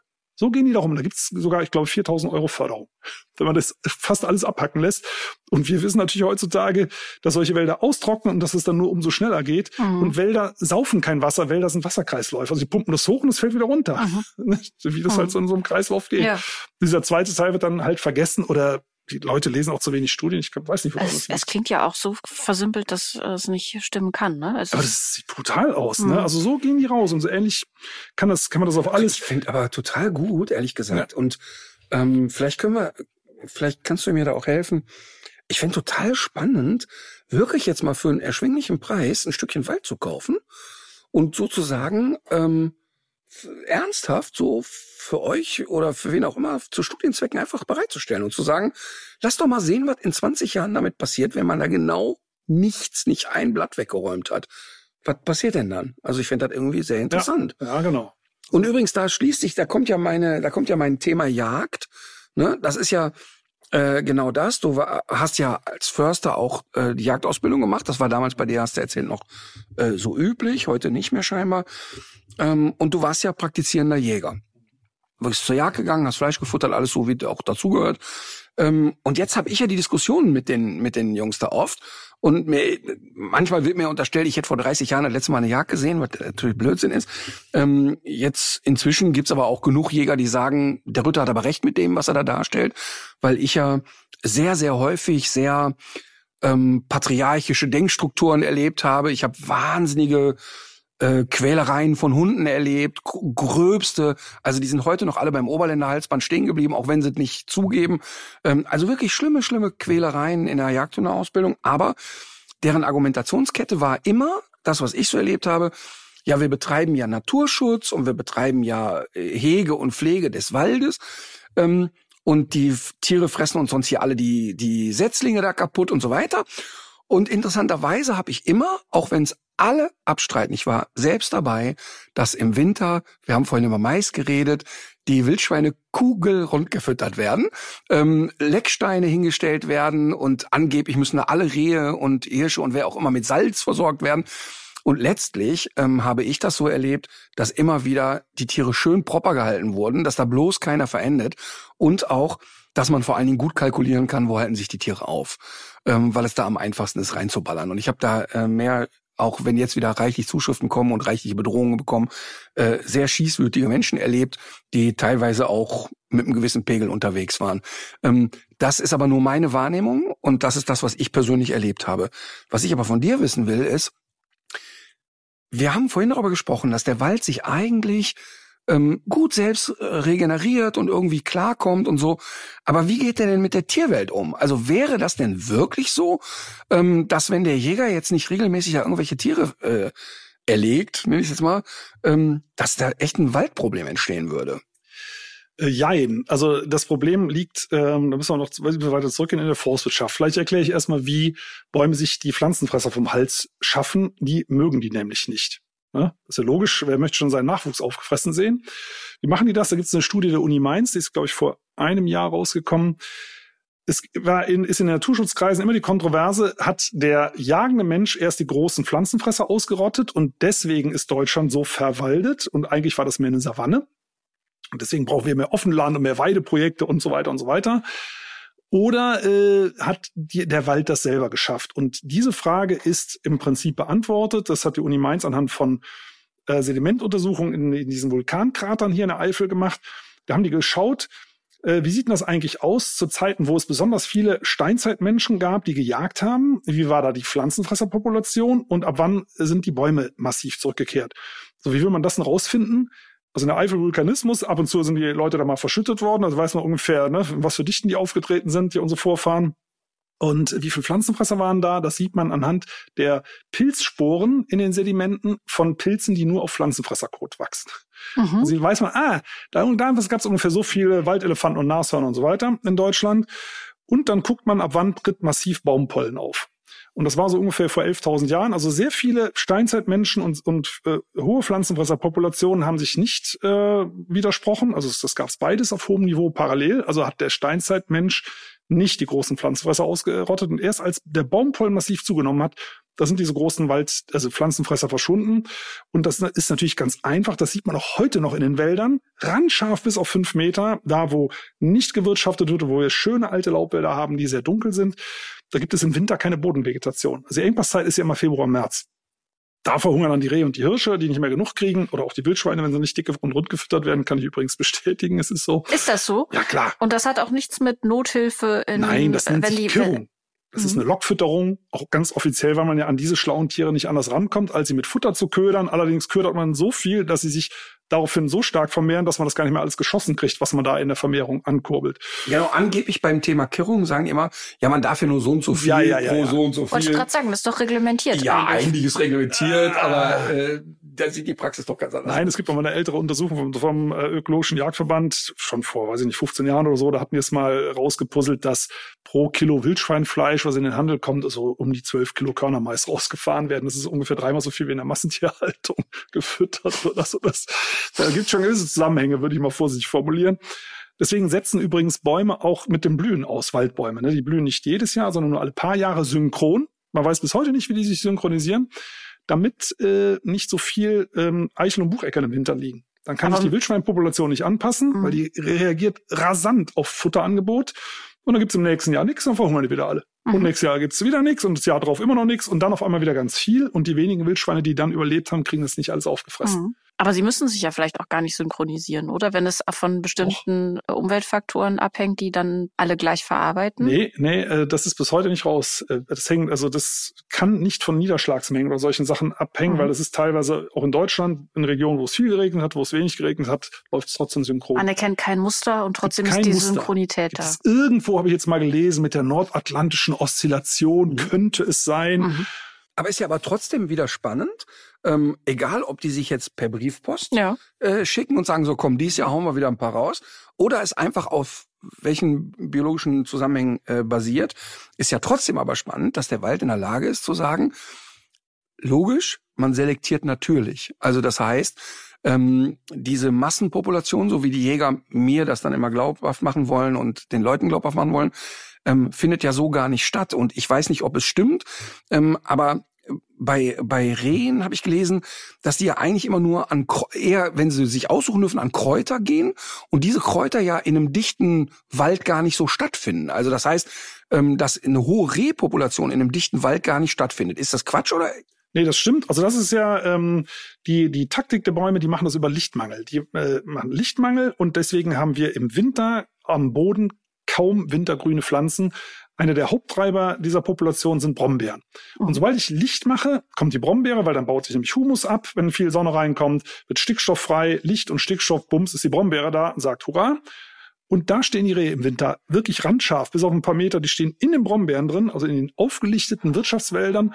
Und dann sagt die Forstverwaltung, so ein Mist, die fressen hier die ganzen Laubbäume ab, die da drin stehen. Klar, den Rehen ist es sonst langweilig, ne, wenn die da drin stehen äh, und fressen ab und zu auch mal was anderes. Und das stimmt, da behindert sich dann eine Wiederbewaldung durch diese lokal auftretenden sehr, sehr hohen Wildbestände. Also insofern stimmt das schon, aber man müsste eigentlich die Wälder dunkler halten. Das ist der Punkt. Das heißt also, wir haben dann eher Rehe an kahlgeschlagenen Stellen, an Waldrändern, an Lichtungen und nicht im engen, dichten Wald. Ist das nicht auch so, dass das äh, Wild auch erst durch die Bejagung in den Wald getrieben wurde, oder ist das ein Mythos? Das hab ich, Jein. Äh, also bei Hirschen ist es so, Mhm. Hirsche sind eigentlich Steppentiere, die fressen Gras, fertig. Ne? Ähm, die, und das gibt's im Wald eigentlich nicht. Und ähm, Rehe sind so, die sind schon spezialisiert auf so kleine Löcher im Wald. Mhm. Also fällt mal irgendwas durch den Sturm um, das gibt's ja auch von Natur aus, mal ein paar alte Bäume, da gibt's ein kleines Loch und da wachsen ein paar Kräuter und da sind die wenigen Rehe im Wald. Und wir haben aktuell mal grob geschätzt locker das 20, 30-fache an Rehen, was von Natur aus im Wald wäre, weil wir halt im Wald überall Offenland haben durch diese Kahlschläge. Also für die Rehe ist das super. Mhm. Forstwirtschaft und Rehe sind gute Freunde. Okay. Aber eigentlich spannend, ne? Wir machen, wir machen kahle Stellen, sorgen dann dafür, dass eine Überpopulation entsteht und dann haben wir die Möglichkeit zu schießen. Und wenn wir es nicht haben, füttern wir so lange, bis wir weiter schießen können. Das ist spannend. Und das ist halt aus wirtschaftlichen Gründen. Ne? Also weil Rehe behindern die Holzproduktion. Äh, Es kommen dann Bäume, aber nicht so viele. Und die werden dann sehr buschartig, was ökologisch völlig wurscht ist, aber es ist ökonomisch eine Warum werden die Katastrophe. buschartig? Na, weil ein Baum ist effizient. Der sagt, ich muss mich äh, zwischen meinen Elternbäumen durchwurschteln und kann dann irgendwo in 30, 40 Meter Höhe eine Krone machen, habe dann automatisch einen schönen, langen, schlanken Stamm, den ich auch im Sägewerk gut verwenden kann. Das, deswegen macht's der Baum ja nicht. Muss also oben ankommen. So, und wenn der jetzt auf so einem Kahlschlag oben rauskommt, denkt er, oh, ich bin schon oben, dann mache ich doch direkt eine Krone. Mhm. Deswegen sind auch, Ach, ja, okay. deswegen sind Mhm. auch alle Stadt- und Parkbäume haben keine, keinen Stamm. Also die haben oft so einen zwei, drei Meter Stamm, aber der wird mühsam durch Aufasten, Ach so. also durch Seitenastabsägen Mhm. hergestellt. Eigentlich von Natur aus macht der direkt eine Krone und sagt, oh, ich bin Fertig. oben. Fertig. Ja. Ist ja spannend. Aber Ja. jetzt komme ich doch wieder zum zweiten Teil meiner Frage von eben. Gibt es nicht auch eine Möglichkeit, so Stichwort Wirtschaftlichkeit, den Wald eben anders zu nutzen? Ja. Also, dass man äh, Kohlenstoffsenke ist es ja wirklich auch nur, wenn er Wald bleibt, aber äh, gibt ja auch noch andere Möglichkeiten, dass man, dass, dass es dann für, für Eigentümer Möglichkeiten gibt, das so für Ja. sich zu nutzen. ist auch fertig entwickelt. Also Professor Pierre Ibisch, mit dem ich auch viel zusammenarbeite, der hat das mitentwickelt, im Prinzip zur Serienreife, dass man über Fernerkundungsdaten, also Satellitenbilder, äh, die Kühlung bezahlt. Mhm. Ne, man bezahlt die Kühlung, ich sag mal pro Grad 100 Euro, pro Grad und Hektar 100 Euro, nur mal irgend- irgendeine Zahl zu nennen. Und das kann man vollautomatisiert abrechnen. Das ist immer das äh, Charmante daran. Über Katasterdaten, hinter denen ja die ganzen Besitzenden aufgeschlüsselt sind, kann man das vollautomatisch abrechnen. Das heißt, man braucht keine große neue Behörde und würde dann nach jedem Sommer gucken, ah, die Parzelle ist ein Grad kühler, gibt 100 Euro, ah, die ist drei Grad kühler, gibt 300 Euro, oh, der hat hier eine starke Holznutzung gemacht. Muss man ja gar nicht wissen. Man sieht nur, oh, die ist auf einmal vier Grad wärmer geworden, der kriegt nichts mehr. Mhm. So könnte man das vollautomatisiert abrechnen, dann würde Holz auch teurer. Das würde ja dann mit der Kühlung konkurrieren. Ja. Und dann heißt es ja nicht, man soll kein Holz mehr verwenden. Aber es wird halt teurer. Und Holz ist ja viel billiger als vor 50 Jahren. Ja. Es ist irre billig im Vergleich äh, zu früher. Viel zu billig. Das würde dadurch teurer. Man würde nicht mehr so viel verheizen. Das ist Und- aber interessant, weil ich ähm, ich habe einen Kamin zu Hause, der aber eher so als Luxus äh, Gemütlichkeitsartikel ist.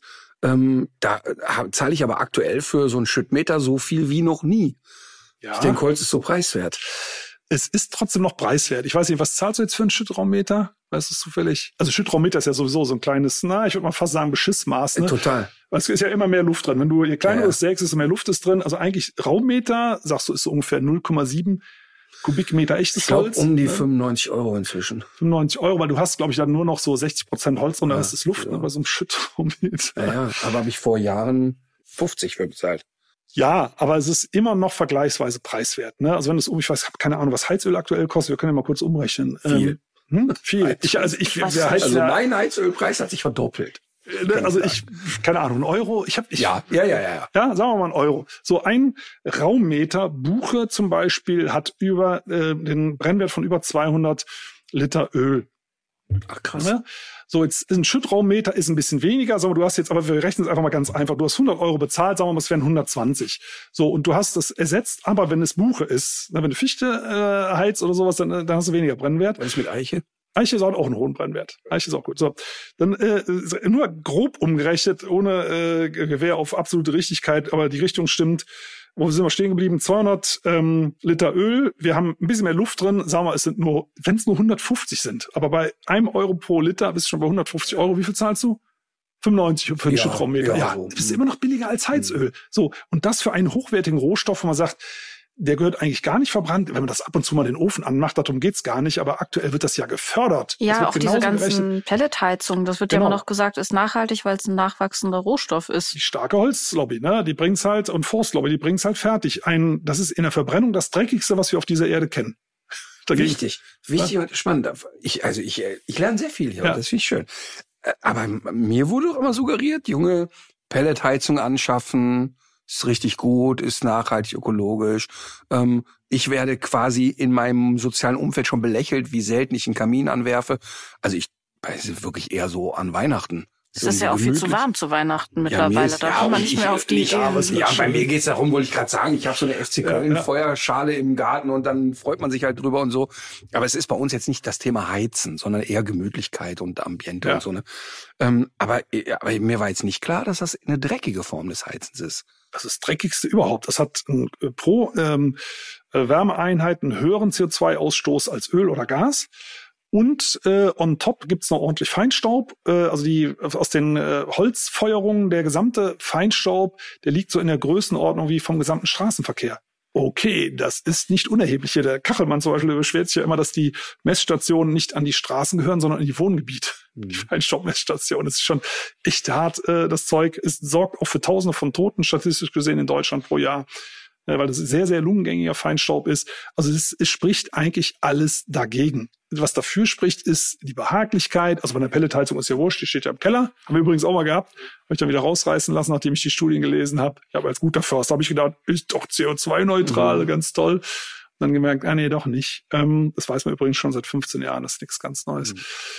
Ähm, also es ist eine ganz schlechte Heizquelle und jetzt geht es gar nicht darum, dass ich jetzt jeder Mensch, der zuhört, sagt, oh so ein Mist oder was bin ich jetzt schlecht, sondern wenn ich die Wahl habe und kann die Heizung austauschen, dann bitte eine Wärmepumpe. Da geht jetzt kein Weg dran vorbei.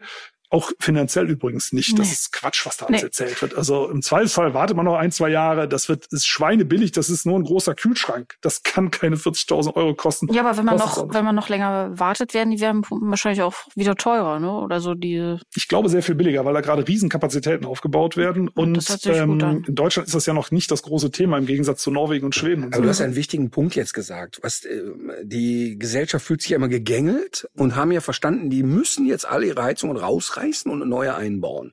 Und du hast ja gerade einen Schlüsselsatz gesagt. Also wenn ich die Möglichkeit habe und wenn ich die Wahl habe, dann entscheide ich halt. Und und äh, das ist ja ein ganz, ganz wesentlicher Punkt. Und ich will noch mal, wenn das auch in eurem Interesse ist, noch mal einen Schlenker machen zu deiner Förstertätigkeit.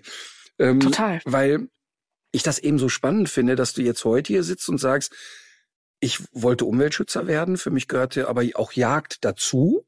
Und inzwischen bist du Vegetarier und sagst, Jagen kommt für mich nicht mehr in Frage. Ähm, wodurch kam denn da der Gedankengang? Seit wann Äh, ist das übrigens so? Das ist seit gut fünf Jahren so. Wir haben früher auch selber geschlachtet, Kaninchen und Ziegen. Mhm. Und das ist nicht schön. Das muss man sagen.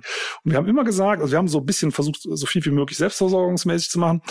Und immer gesagt, wenn wir das nicht mehr können, dann kaufen wir auch kein Fleisch mehr. Also wir haben nicht alles Fleisch selber erzeugt, aber wir haben gesagt, wenn wir das nicht mehr können, dann lassen wir es ganz sein. Das war nicht mehr können emotional. Emotional, ja, ja. Mhm. Äh, und äh, das war vor gut fünf Jahren soweit und dann haben wir gesagt, okay, dann stellen wir das jetzt ein. Kannst du das mal beschreiben? Also ich, äh, bei mir war im, im Ruhrpott aufgewachsen und da hatten ja die älteren Leute, die hatten Taubenschlag und äh, irgendwie so ein paar Schlagkarnickel da draußen. Ja. Ähm, aber ich habe da ja nie aktiv dran teilgenommen. Also ich, wie, wie, weil du sagst, das ist nicht schön. Ja, also die Tiere vertrauen dir ja. Ne? Der Punkt ist, also für die Tiere, wenn sie denn so sterben müssen, ist das natürlich besser als Transport, Schlachthof, tralala. Also die vertrauen dir und dann musst du da mit Bolzenschussgerät und Kehlschnitt loslegen und dann musst du die eben entsprechend auseinandermontieren. Ne? Und das, das funktioniert zumindest bei mir nur so, indem ich das alles andere ausgeblendet habe. An dem Tag selber konnte ich auch kein Fleisch essen. Dann hast du das irgendwie so wie in der Nase drin. Ne? Mhm. Äh, und das ist nicht schön. Aber ich bin auch so aufgewachsen mit Fleischkonsum, ne? Und das gehört halt so, ne? Und wenn, wenn schon, dann macht man es selber und so weiter und so fort dabei lernt man auch sehr viel darüber, über, über Fleischverarbeitung und kann Sachen auf einmal ganz anders einschätzen, die man da so auf den Teller kriegt und man denkt, äh, nee, das esse ich jetzt nicht. Das merkst du sofort, dass da irgendwas verkehrt gelaufen ist. Ne? Okay. Aber ähm, so jetzt am Geruch, am Geschmack, am Geruch, genau, an diesen ganzen Dingen, Konsistenz, mhm. also Hackfleisch, also aus Massentierhaltung Hackfleisch in der Pfanne, das stinkt mhm. im Vergleich zu mhm. äh, selbstgewonnen. Boah, so ist hier für einen Gestank in der Küche. Ah ja, Hackfleisch vom Discounter. Ähm, ist das so eine Art Ammoniak-Geruch äh, oder sowas Beißendes oder das wie? Können auch Hormone sein, ne? Angsthormone. Mhm. Äh, also das spielt ganz viel eine Rolle, was sich sofort auf die auf das Fleisch äh, überträgt. Mhm. Deswegen kann man zum Beispiel, wir haben das Thema Treibjagd ja gehabt, aus Hirschen, die gehetzt worden sind von Hunden, kannst du keine Salami machen. Die verfault. Mhm. Ja, voller Stresshormone. Das ist, nicht. Dazu gibt es auch eine Untersuchung oder ist das so eine also, Erfahrung? Also, oder? Wurde uns so gesagt, ja. ne, sagen wir mal so. Also ich habe diese Erfahrung habe ich nicht gemacht, weil ich nie Hirsche zu Tode habe hetz, oder habe hetzen lassen und dann Salami äh, draus gemacht habe. Aber klingt glaubwürdig, weil Fleisch, also Qualität, wenn du das weiterverarbeitest, traditionell, also mit Räuchern und sehr viel Lufttrocknung und so weiter, das sind ja alles Dinge, die hoch penibel einzuhalten sind, damit da nichts umkippt. Und wenn da irgendwas nicht stimmt in Bezug auf die, die Fleischreifung, äh, weil da eben Stresshormone drin sind, äh, also das kann ich mir sehr gut vorstellen. Und mhm. das riechst du, wie gesagt, in der Pfanne. Aber du bist aufgewachsen damit oder hast es gelernt? Ähm, wie erschieße ich ein Tier? Wie zerlege ich es? Wie gewinne ich Fleisch? Ja. Eigentlich ja erstmal, ja, jetzt kann man es fast einen natürlichen Prozess nennen. Also zu sagen, also das, was ich esse, das beschaffe ich mir selber, ich töte es auch selber. Das ist ja so ein bisschen auch genau das Thema in meinem Kopf. Im Grunde wäre ich nicht in der Lage dazu. Ja. Ähm, also ich mir fehlt jegliche Fantasie, wie ich das tun sollte. Ne? Ähm, und dann irgendwie verbietet sich's auszumampfen so in meinem Kopf. Aber tr trotzdem könnte man es vielleicht ja noch mal ein bisschen konkreter machen, weil in vielen Köpfen ist ja so die Vorstellung, so ein Reh im Wald ist ja besser als jedes Biofleisch, steht da lustig vor sich hin, grast, hört den Schuss vielleicht nicht mal mehr, fällt um. Ja, so wird das häufig mit der Jagd auch verargumentiert, dass man sagt, ja, die sind doch, haben doch ein tolles Leben gehabt, ist doch viel besser als eine Massentierhaltung. Da sage ich, nee, Leute. Ah, sehr viele Tiere sterben nicht sofort, wenn sie geschossen werden. Das ist ein brutales Ende. Wenn du einen Schuss in den Bauch kriegst und schleppst dich dann stundenlang durch die Gegend, na, herzlichen Glückwunsch. Selbst wenn das nur ein Teil der Tiere betrifft. Das zweite ist, auch über hygienische Sachen sollte man dann mal im Detail sprechen. Also wenn Metzgereien so arbeiten würden, wie das zum Teil, zum Teil wird das ja auch gut gemacht, also unter hygienischen Aspekten, aber zum Teil eben auch nicht. Auch das merkt man. Dann wird noch sehr viel verbleite Munition geschossen, die auch sehr schön streut im Wildkörper. Äh, und jetzt mal. Alle Jäger, die sich bei mir immer beschweren, sagen, gibt's nicht mehr. So, so. Aha. Also ich wäre mir neu, dass Bleimunition in Deutschland verboten wäre. Also aktuell ist, glaube ich, noch nicht der Fall. Übrigens aufgrund des Widerstands der Jagdlobby. Ähm, und dann kommen wir mal zum Tier selber. Äh, die Tiere leben in Angst. Und das überträgt sich auf die gesamte Landschaft. Also mir hat mal ein Förster aus der Pfalz erzählt, wenn bei ihm ein Luchs im Revier auftaucht, schon lange her, äh, dann hat er das als erstes daran gemerkt, dass seine Katze nicht mehr vor die Tür geht. Das spricht sich also bis zur Katze rum. Mhm. So, äh, nicht gut gerade draußen. Und wir das sehen ist das. eine große Katze. Schöne Beobachtung. Sing eine große Katze, genau, die haben sie mehr drauf. Äh, ich weiß nicht, ob euch das mal aufgefallen ist, wenn ihr draußen im Wald spazieren geht, dass die Singvögel im Wald sehr viel scheuer sind als im Garten. Und Singvögel werden in Deutschland nur wirklich nicht bejagt. Also es gibt schon, naja, doch, äh, Krähen zum Beispiel zählen ja auch zu den Singvögeln, Eichel her. Es wird übrigens in Deutschland sogar Schwäne geschossen, Reiher, äh, alles Mögliche. Ne? Ähm, Thema für sich. Aber auch, sagen wir mal, Rotkehlchen werden nicht bejagt in Deutschland oder Meisen. Die sind im Wald scheuer als im Garten. Warum? Weil im Wald die ganze Landschaft in Angst ist die Tiere, die beschossen werden, also Rehe, Hirsche, Wildschweine, die haben ständig Angst. Deswegen kommen die ja nicht raus. Die würden jetzt gerne alle draußen stehen. In den Städten machen die das. Also jetzt hier, in, sagen wir mal, im Kölner Bereich, da, dort wo Rehe, gibt es sicher auch hier im Stadtbereich, die gehen jetzt raus. Da wird nicht gejagt. Aber da, wo gejagt wird, trauen die sich erst im Dunkeln raus, weil die wissen, Mensch als Augentier sieht dann nichts mehr. Dann können die in Gegenden, die man gut übersehen kann. Ansonsten halten die sich im Wald auf, in Klammern, da will man sie eigentlich gar nicht haben. Auf jeden Fall sieht man draußen keine und das liegt daran, dass sie ständig Angst haben. Also sie haben ihr ganzes Leben lang Angst gehabt. Und jetzt kommen wir zur Massentierhaltung zurück. Also ich bin ja, ab, ich bin ja absolut gegen überhaupt solche Tierproduktion, aber äh, Massentierhaltung, also ich will die nicht schönreden, nur die Schweine in der Massentierhaltung haben Angst, wenn es zum Ende geht. Ja. Die haben ein beschissenes Leben, aber ohne Angst, die haben andere Probleme, gar keine Frage, aber die haben zumindest keine Angst, würde ich mal unterstellen im Wald, die haben rund um die Uhr Angst. Die haben ständig Angst, da kommt gleich ein Mensch. Und jetzt stellt euch mal vor, ihr lauft durch die Serengeti, unbewaffnet, und da sind 240 Löwen pro Quadratkilometer. Da hätte ich ein schlechtes Gefühl, muss ich sagen. Und so ähnlich geht's denen. Da steht doch alle 200 Meter spätestens so ein äh, Hochsitz. Dann gibt's noch die Treibjagden. Das sind die, also erfahrene Hirschkühe zum Beispiel, wenn die ein Jagdhornsignal hören, was manche Jägerinnen und Jäger interessanterweise immer noch blasen, bevor die Jagd losgeht, dann hauen die schon ab mit dem ganzen Rudel, ne, weil die schon wissen, die wissen genau, was da passiert, mhm. schneiden das genau mit. Und jetzt kommen wir nochmal auf das gesunde Wildfleisch und die haben so ein tolles Leben gehabt. Nein, das haben sie nicht. Ich möchte nicht 24 äh, Stunden am Tag Angst haben. Also das ist ganz spannend, weil, also ich glaube, wir sind uns alle einig, vielleicht ein bisschen unglücklich formuliert, niemand von uns will jetzt hier die Massentierhaltung schön reden und sagen, ja, ja. wenn schon Fleisch, dann lieber ja, aus der Massentierhaltung, ja, ist ja klar. Nee, das ist ja völlig klar. Ähm, aber ich finde es ganz interessant, weil diese Dinge, die du jetzt als jemand, der ja Jagderfahrung hat, selbst zur Jagd gegangen ist, mit Jägern zu tun hatte, das sind ja alles diese Dinge, die immer negiert werden, wo immer heißt, das stimmt ja alles nicht. Und ich habe ungefähr 60 Jagden mitgemacht, also ich bin nicht ganz unbeleckt.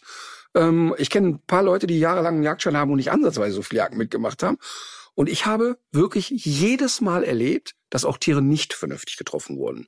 Ähm, und zwar aus vielerlei Gründen. Also manchmal, weil der Jäger ein bisschen zu fickrig war und sich für Schüsse entschieden hat, die eigentlich da nicht hingehörten.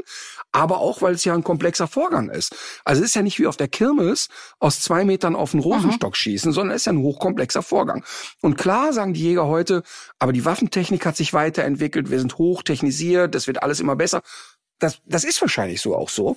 Aber dann geht ja der nächste Schritt los. Jetzt wird das Tier angeschossen, rennt los und dann Kapelle den Hund hinterher. Und dann geht der Spaß ja erstmal richtig los. Also dann wird's ja wirklich problematisch, ähm, weil ja dann alle Beteiligten in Wallung kommen. Also der Hund gerät in Gefahr, der Jäger muss mit hinterher, dann GPS-Gerät, gucken, wo ist der Hund jetzt gerade. Also allein die Tatsache, dass ich ein GPS-Gerät brauche, davon gehe ich ja dann schon aus, dass entweder der Hund, dass ich keinen Einfluss habe, dass es so weit weggeht, dass ich keinen Einfluss habe, oder dass ich davon ausgehe, dass das Tier, das ich geschossen habe, noch so weit rennen kann, dass ich es eigentlich fast nur noch mit dem Jeep erreiche. Und, und das muss man ja einfach klar so sagen. Mhm. Ähm, und, und das wird immer schön geredet. Und deshalb, ähm, das ist eigentlich das, was mich so aufregt, weißt du? Also, dass keiner von denen sagt, ey, wisst ihr was, ich habe einfach Bock zu ballern. Ja. Ähm, weil das ist eigentlich der Kern ich würde auch gerne nochmal dieses Thema Komplexität aufgreifen, weil es, was mich mal interessieren würde, ist, es, es muss doch irgendwie erfasst werden, wie viele Tiere sind im Wald, was ist eine vertretbare Größe, wie wird das nachgehalten, wie wird das durchgeführt, wer entscheidet, welches Tier sollte getroffen werden oder nicht. Also äh, sollte man jetzt wirklich den großen stattlichen Hirschen abschießen oder vielleicht doch nur die Alten und Kranken, da ist man ja dann also ich frage mich, wie gut sowas in der Hobbyjagd dann auch äh, umgesetzt wird.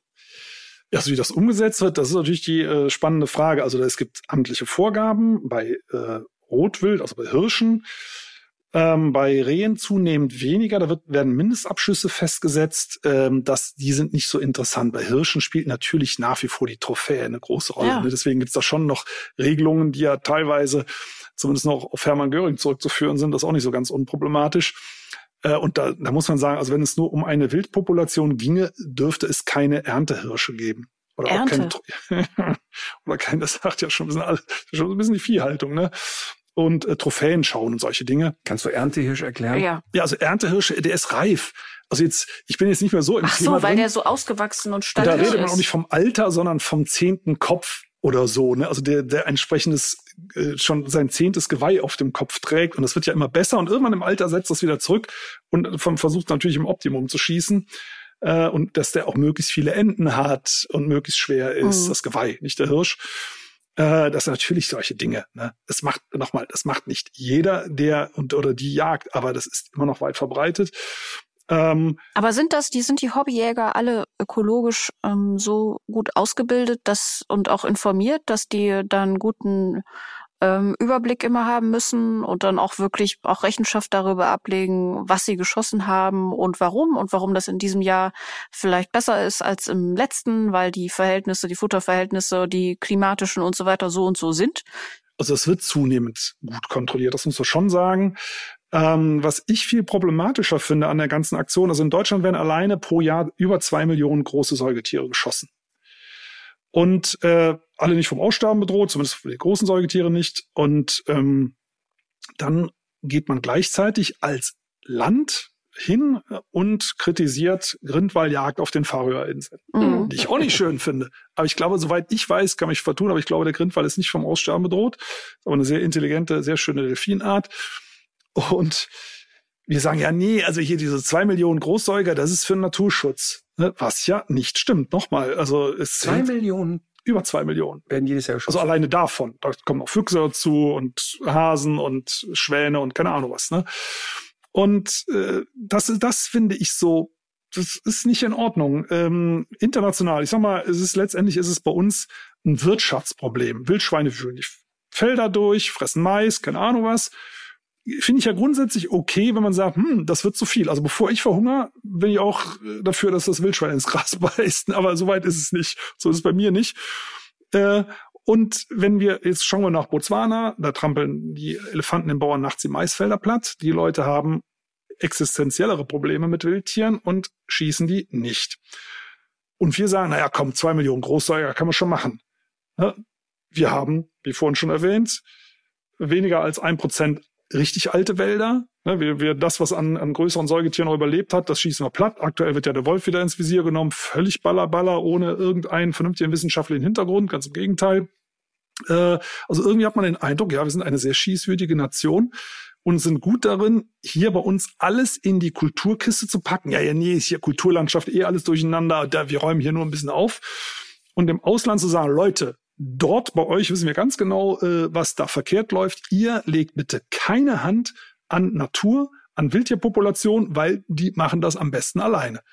So, und das hat halt immer diesen doch sehr deutlichen Hauch von Neokolonialismus. Ähm, das müssten wir dringend abstellen. Die Leute sind ja nicht blöd. Vielleicht die eine Anekdote, ich, ich weiß, wir reden hier sehr viel und sehr lang, es macht Spaß. mal nebenbei. Bei meiner Mutter, ich habe die extra nochmal gefragt, äh, vor ein paar Monaten erzähle ich das eigentlich richtig, die Geschichte, die haben meine Schwester in Gabun besucht. Liegt am Äquator, nördlicher Kongo-Regenwald auch am Atlantik, große, große Ölvorkommen, also mittlerweile relativ reich, aber schlecht erschlossen, haben noch 70 Prozent Urwald. Und meine Mutter wollte unbedingt Waldelefanten sehen, also über 80, ne? Und ah, für bis 40 Grad, 100 Prozent Luftfeuchtigkeit, nicht so empfehlenswert, aber gut, meine Mutter ist ein Dickschädel wollte und schleift meinen Vater natürlich mit, er ist noch älter und ähm, da kann man nur mit Jeep, mit Boot und zu Fuß in den hinterletzten Winkel und dann kommen die da rein und meine Mutter quatscht jeden an, der bei drei nicht auf den Bäumen ist.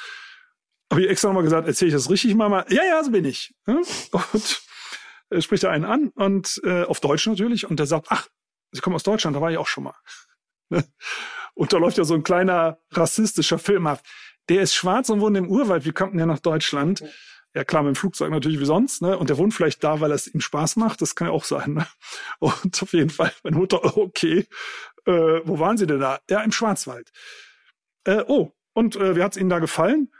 Äh, ja, nicht so gut. Da waren ja nur Plantagen. Man sagt, oh, also wir werden ja auch zurückbeobachtet. Ja. Und es gibt vielleicht nur Leute, ich kenne es nicht die gesamte internationale Diskussion, die sich vielleicht ein bisschen höflicher ausdrücken mit dem, was wir hier machen, als wir umgekehrt. Ja, das ist natürlich klar. Wir haben ja sowieso, also es ist nach wie vor eine Weiß-Schwarz-Überheblichkeit, ja. wir haben eine Deutsch-Überheblichkeit mhm. sowieso, ja. ja. Mhm. Ähm, und ich sag bewusst wir, weil ich auch Momente habe, wo ich mich dabei ertappe, ja, wo ich natürlich. mich total dabei ertappe. Also das ist wirklich irgendwie so auch bisschen angelernt. Ähm, aber ich will trotzdem noch mal eben kurz bei dem Thema Jagd und Regulierung und so äh, sein. Jetzt ist ja, was, was ich ja kritisiere und was mich einfach stört, ist ja, dass Jagen als Hobby definiert wird. Ähm, und ich bin nicht bei Berufsjäger und jemand, der das professionell und, und wissenschaftlich fundiert betreibt und sagt, hier muss ich tatsächlich mal ein Tier entnehmen ähm, oder hier erlöse ich sogar vielleicht im Zweifel auch mal ein Tier. Ähm, das verstehe ich alles. Aber was, was ich so schwierig finde, ist, jetzt gibt's so eine, so eine Lobby, eine Tradition und ähm, Jagd kommt eigentlich von reichen Leuten und früher war es der Adel und irgendwie so in diese Richtung gedacht. Und so ist das ja immer noch. Also, ne, das ist ja jetzt nicht so, dass das sehr preiswert alles ist und man lädt sich gegenseitig zu Jagden ein und es werden Geschäfte gemacht und man kungelt hier und kungelt da. Eigentlich ist das eine kleine Gruppe, 400.000 Menschen haben einen Jagdschein ungefähr. Das ist ja eigentlich keine signifikant große Gruppe, trotzdem eine sehr einflussreiche Gruppe, weil dein Gedanke war ja letztes Mal wirklich sehr klug dazu, äh, eher gebildete Leute, eher einflussreiche Leute, eher mächtige Menschen. Ne? Jetzt ist aber doch trotzdem ganz interessant, dass die sagen, wir haben ein Hobby und aufgrund dessen, dass wir ein Hobby haben, kriegen wir Ausnahmegenehmigungen zum Beispiel im Tierschutz. Das heißt, wir dürfen kopieren. Das heißt also, der Freizeitjäger, der Bock darauf hat, der darf seinen Hund kopieren. Und das ist für mich wirklich absurd und das verstehe ich nicht. Also das ist etwas, was ich nicht verstehe, weil es gibt gar keine zwei Meinungen darüber, man muss nur nicht kopieren. Ähm, aber das ist doch krass und das kann doch nur aufgrund von Tradition eine Rolle spielen. Oder warum, oder, oder kannst du, oder hast du eine Idee, warum da nicht eine Gesellschaft auch aufschreit und sagt, warte mal eben, warum dürfen die das eigentlich? Also du wirst ja, wenn du heute mit einem kopierten Hund durch den Wald läufst oder, oder privat spazieren gehst in Köln, da wirst du gesteinigt und gevierteilt. Da musst du hundertmal erklären, äh, sorry, habe ich aus dem Aus- und aus dem Tierschutz, habe ich echt nicht selber kopiert. Ähm, das erlebe ich ja. Ähm, aber bei den Jägern ist das so, ja, ist halt so. Warum? Warum schreit da eine Gesellschaft nicht auf? Äh, weil wir hier ein äh, Konglomerat haben, was ineinander äh, übergeht. Ähm, einfaches Beispiel, die äh, großen Naturschutzverbände befürworten alle die Jagd. Hm? Weißt du Bescheid? Erstmal sagen lassen jetzt. Ja, weil Jagd ja dem Wald hilft. Und äh, Jagd hilft aber dem Forst weil äh, Jagd hilft, wir haben ja nun schon so genug besprochen. Und das, wenn die großen Umweltverbände sagen, ihr müsst sogar mehr schießen, dann brauche ich die Leute ja mit der Knarre. Mhm. Und wenn die wiederum so Details wie Hunde kopieren, ich habe, ich kenne die Begründung jetzt nicht, warum man das doch noch macht. Vielleicht heißt es, dabei ist die Wildschweine fest, kann auch schnell nee, die Route schlägt sich auf. Ja, was auch immer. Ne, das kenne ich im Detail nicht. Aber äh, dann werden die das schon wissen. Also das heißt, die Jagd selber steht ja überhaupt nicht zur Diskussion. Mhm. Und damit auch die Details nicht. Aber warum, warum ähm, befürworten Naturschutzverbände die Jagd? weil die immer auch noch auf dem Stand sind, wie ich ja übrigens auch früher war. Ich habe das ja selber geglaubt. Mhm. Also deswegen kann ich das gut verstehen, dass das in sich eine geschlossene Argumentationskette ist, die logisch klingt. Wenn ich, wenn ich äh, nicht äh, viele Rehe schieße, wächst kein vernünftiger Wald nach.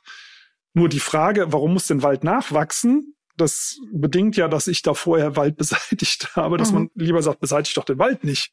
Mhm. Da brauche ich auch die Jagd nicht. Die, die Frage kommt viel zu wenig auf bei den Naturschutzverbänden, ne? dass man einfach sagt, Leute, also wenn jemand einen Kahlschlag macht oder lichtet Wald so stark auf, dass Wildtiere ihm dann anschließend alles wegfressen, klassischer Fall von selber Schuld. Mhm. Ne? Also das muss man, glaube ich, wirklich noch mal so auf den Punkt bringen, dass dieser Verbiss ja nur deswegen in der Größenordnung so möglich ist, weil vorher ein Eingriff stattgefunden hat und wenn man den Wald in Ruhe lässt, dann sind die Bäume auch schnell in der Situation, dass sie sich gut selbst schützen können. Das ist die These. Das ist, ja, das sieht man. Also wenn ihr mal rauskommen mögt, kann ich euch gerne zeigen. Randscharf bis auf fünf Meter siehst du das. Hier ist so gemacht, da ist so gemacht, da ist verbissen, da praktisch gar keiner. Da hast du von Natur aus zum Beispiel kleine Buchen, die sind einen halben Meter hoch, 40 Jahre alt, unverbissen. Also 40 Jahre lang ist da kein Reh reingekommen und fünf Meter daneben alles abgefressen. Also irgendwas stimmt doch mhm. da nicht. Da, bei so Sachen ist mir das dann aufgefallen, wo ich dachte, okay, irgendwas stimmt hier in der Theorie nicht. Ähm, also jetzt muss man natürlich sagen, wir als Gesellschaft möchten ja auch Holz. Und man müsste mal untersuchen, wie viel Holz darf ich nutzen, damit zum Beispiel solche Effekte nicht auftreten. Das wird sehr viel weniger sein als bisher. Äh, und ist es mir das wirklich wert, wenn ich mehr Holz nutze, kriege diese negativen Effekte, dass ich dann äh, so viele Millionen von Tieren schießen muss, um mehr Holz ernten zu können? Das kann es ja eigentlich auch nicht sein. Ne? Also das, mir fehlt die Ehrlichkeit in der mhm. Diskussion. Das ist ein ökonomisches Problem. Aber es ist, wie, es ist wie bei so vielen Sachen, dass es so äh, Kosten gibt dafür, die wir nicht sehen, die so ja. externalisiert werden. Ne? Dass, äh, wenn man jetzt auf den Holzmeter auch sehen würde, wie viele Tiere äh, dafür geschossen werden müssen oder welche negativen äh, Konsequenzen daran noch hängen, vielleicht noch die CO2-Wolke dazu, dann wäre es ja was anderes. Aber das kriegt man ja nicht mit und schon gar nicht, wenn es so günstig ist äh, bekommt man nicht mit. Ne? Also das müsste tatsächlich mit Aufschein gemacht werden. Ähm, das ist halt insgesamt eine gesellschaftliche Diskussion, die findet im Detail nicht statt. Muss sie eigentlich auch nicht, das überfordert äh, Privatleute, gar keine Frage, aber die findet auch fachlich nicht statt. Also ich kriege jede Menge Ärger aus Fachkreisen, weil ich sage, Jagd ist eigentlich überflüssig. Mhm. Ne, dann, da fühlen sich Naturschutzverbände, die ja eigentlich natürliche Verbündete von mir sein müssten und in vielen Punkten auch sind, da fühlen die sich äh, am Schlips getreten. Ich sage aber, Leute, ihr müsst doch frei sein im Denken. Ihr müsst ja erstmal alles auf den Tisch legen und äh, mal alle Denkrichtungen zulassen. Dann brauchen wir Großversuche, wo man mal schaut, wie funktioniert denn das ohne Jagd? Nationalpark würde sich ja anbieten. Es wird immer noch in etlichen Nationalparks gejagt. Das ist Wahnsinn. auch sehr merkwürdig. Ne? Wahnsinn. Ne? Also das muss ich mir vorstellen. Die äh, tansanische, ich glaube, Serengeti liegt in Tansania, ne, äh, wird auf die Idee kommen, wir müssen auch mal die Wildbestände regulieren. Es gibt zu viel Giraffen und zu wenig Nashörner. Also ne, pff, mal ein bisschen, da ich auch denken, was machen die da? Das ist doch ein Nationalpark. Ja, also bei uns in Nationalparks wird das gemacht, weil ja immer weiter forstwirtschaftlich Wald entwickelt wird. Irre. Wenn wir jetzt ähm, oder anders. Natürlich müssen wir groß denken, ne? Und Leute, die Entscheidungen treffen können, die müssen etwas äh, mehr denken sozusagen und auch handeln. Aber gibt so typische No-Gos von Menschen, die im Wald sind? Ach, oder, witzig, das wollte ich auch fragen. Das hatte ich mir auch aufgeschrieben, diese ja. Frage. No-Gos, ähm, also wenn man im Wald ist, also wenn wir auf Hunde kommen, natürlich Hunde, die jagen, die sollte man schon Klar. die Leine nehmen. In vielen äh, Bundesländern gibt es keine Leinenpflicht, aus Rheinland-Pfalz, wo ich jetzt herkomme, zum Beispiel nicht. Finde ich auch in Ordnung, wenn ein Hund wirklich gut hört, ist das in Ordnung. Ähm, und generell nicht zu leise sein. Ja, es ist immer Stress für Wildtiere, weil Jäger und Jägerinnen sind leise. Mhm. Das ist so verrückt. So Pilzsucher was, zum Beispiel, du, stressig. Ja. Das ist so lustig. Ähm, Dr. Neumann gibt's ja, ist ja leider gestorben, hatte ja einen kleinen äh, Tierpark im Kalletal ja. und Wölfe dort. Ja. Und ähm, total absurdes Szenario, aber ich habe da konnte da echt viel lernen und so, ne? Und er hatte Dingos da und so weiter. Und das war total spannend, weil natürlich die Wölfe total daran gewöhnt waren, dass da Besucher waren. Auch nachts. Der hat ja diese Wolfsnächte gemacht, da konntest du nachts durch und so. Nie eine einzige Reaktion bei den Wölfen. So, ah, guck, Besucher. Dreieinhalb Kilometer Luftlinie fuhr der Jeep langsam die Jungs in Grün stiegen aus, gingen los, sofort Unsicherheit, sofort weg, mhm. sofort registriert. Und ich glaube noch nicht mal im Sinne von, die kapieren, der ist gefährlich für mich, sondern der verhält sich komisch. Mhm. Ist ja. eben nicht so, bom, bom, bom, guten Tag, da bin ich und so weiter, sondern so dieses, sich so da im Wald so durch die Hecke drücken. Das war so krass, dass wir, ich weiß nicht, wie oft ich ähm, mit Dr. Neumann da saß und Wölfe so angeguckt, ne? Und dann merkst du, hey, was haben die denn? Guckst, ach, guck, die Jungs in Grün da oben. Und das ist natürlich verrückt, weil ja. die ja nie selber eine Jagderfahrung gesammelt haben im klassischen Sinne so, ne? Es waren Handaufzuchten, also sind jetzt nicht äh, total absurd eigentlich. Und gerade so dieses sich unnatürlich benehmen und weil der Dirk das, also Dr. Neumann das immer so erklärt hat, haben wir Versuche gemacht und das ist auch so schön gewesen. Ähm, wie reagieren die eigentlich, wenn wir die in Situationen uns ungewöhnlich verhalten? Also die waren gewöhnt, dass mein Hund damit rumläuft und das fanden die nie irgendwie, die Tiger fanden das spannend, die Wölfe eigentlich nie. Und dann sind wir hingegangen und haben so ähm, mal der Mina, also meiner Hündin, ein Bein verbunden. Aber da war aber ganz andere Stimmung im Rudel, wenn die humpelnd an dem Zaun mhm. vorbeiging. Also das war wirklich krass zu sehen. Das, also sofort, da ist was anders, da ist was spannend, das gehe ich gucken, da gehe ich sogar aggressiv hin oder hau ab. Also deshalb finde ich interessant, dass du sagst, wir sollen uns im Wald eher bisschen tölpelig benehmen, als so in Schleichgang unterwegs Aber da, sein. damit ist ja nicht gemeint, jetzt grölend durch den Wald zu ziehen, Nein. sondern einfach so, dass man, dass das äh, Mallorca, und dass das Wild äh, checkt, dass man kommt, sozusagen. Genau, ganz normal unterhalten. Man sieht das ja in Städten. In Städten sind Wildtiere, gibt ja auch Wildschweinerehe, äh, Füchse, ne, ist ja weit verbreitet. Da sind die sehr, sehr tolerant. Also man merkt, es ist nicht der Krach, es ist der, das entweder ungewohnte oder da gibt es schon Untersuchungen dazu, dass ähm, Hirsche zum Beispiel sehr wohl die Autos auseinanderhalten können. Ne? Kommt da der Jäger, der Förster oder sind es die Waldarbeiter, selbst wenn das Fabrikat identisch ist.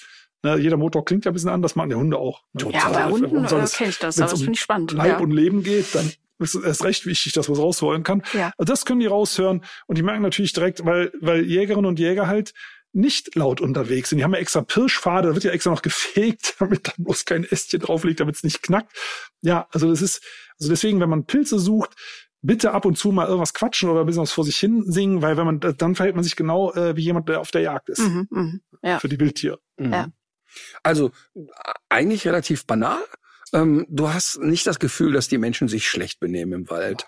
Nein, also schlecht, ja, manche schon. Und da sind wir halt bei Forst und Jagd. Ne? Das, Okay. Also Nein, ich, ich, ich, ich- meinte ja. jetzt so, So, ich so. meinte jetzt eher so Ja, der. Bürger, der da rumlatscht und reißt was ab und schmeißt den Müll dahin und keine Ja, Ahnung. das wäre natürlich nicht schön, aber das machen ja gar nicht so viele Leute. Es gibt immer ein paar, die sich daneben benehmen, richtig, aber im. Großen und Ganzen passt das. Aber wenn ich mit Großmaschinen alle 20 Meter durch den Wald fahre und mache den Boden für Jahrtausende kaputt, die Wasserspeicherfähigkeit sinkt, das ganze, die ganzen kleinen Tiere da drin sterben ab. Das ist ein Problem. Ne? Aber aus der Nutzergruppe kommen dann halt die Vorwürfe an Leute, die wandern, an äh, Reiter, an Mountainbike-Leute, wo ich sage, ja, Mountainbikes querfeldein ist schlecht, geht aber in den meisten Wäldern eh nicht, weil da viel zu viel Zeug rumliegt. Auf festen Trails wissen die das ja auch, die Wildtiere. Ne? Also da, da, da geht es um das normale menschliche Miteinander, aber diese Freizeitnutzung, die stört im Wald wenig. Es gibt vielleicht mal so stadtnahe Gebiete, die wirklich komplett totgetrampelt sind, jo. Aber das sind ja Promille, über die da reden. Aber im großen, in der großen Fläche, ne, kann man nur sagen, geht ordentlich in den Wald, das stört die Tiere nicht, solange nicht auf die schießt. Ich habe so, ach, bestimmt 20 Mal erlebt. Eigentlich immer eine ähnliche Situation, sehr vergleichbar. Ähm, ich äh, lasse unsere Hunde ja immer apportieren und suchen und stöbern und so. Und äh, schon vor 25 Jahren, aber jetzt aktuell mit Emma. Äh, Emma soll bleiben, ich versteck was, ich schicke sie suchen und dann schicke ich die natürlich auch querfeldein suchen. Also nicht einen Kilometer von mir weg, ich habe die immer in Sichtweite. Und dann sage ich jetzt mal, wir reden von 50 Metern. Und dann geht die ein bisschen suchen und dann erlebe ich wirklich regelmäßig, dass der Kollege im grünen Mantel und mit dem Gewehr um, um die Ecke kommt und sofort blökt, oh, den Köter zurück, den, wörtlich, den knall ich sofort ab, wenn der jagt. Du sagst, äh, ganz kurz so, der jagt den Beutel, den ich da hingelegt habe, das ist nicht jagen, ne? Oh, den Köter zurück. Dann rufst du ihn zurück, dann kommt die halt zurückgetrottelt. Ähm, sag ich, ja, aber die müsste noch mal rein, weil da haben wir was hingelegt und so. Ne? Also das heißt, sofort entsteht so eine Aggressivität. Also nicht bei allen, das ganz wichtig. Ich habe auch ganz wirklich angenehme Begegnungen gehabt schon, ähm, sehr häufig dann mit Förstern viel Plaudereien gehabt und auch schöne, wirklich schöne Gespräche gehabt. Aber sofort so diese Ableitung, was macht dein Köter eigentlich in meinem Wald unkontrolliert? Also Mhm. das heißt, sofort ist die Annahme, weil der Hund nicht an deinem Bein klebt, ist er unkontrolliert. Und das ist natürlich total dumm. Ne? Und ich persönlich glaube auch, bin überhaupt kein Experte, aber ich glaube, das, was die da an Schaden anrichtet, ähm, ist doch eher überschaubar, ähm, wenn die da gezielt irgendwie ein Beutelchen suchen geht. Ne? Also das, das, das ist so, so die Denkweise ist, was macht der Köter in meinem Wald, in meinem Revier?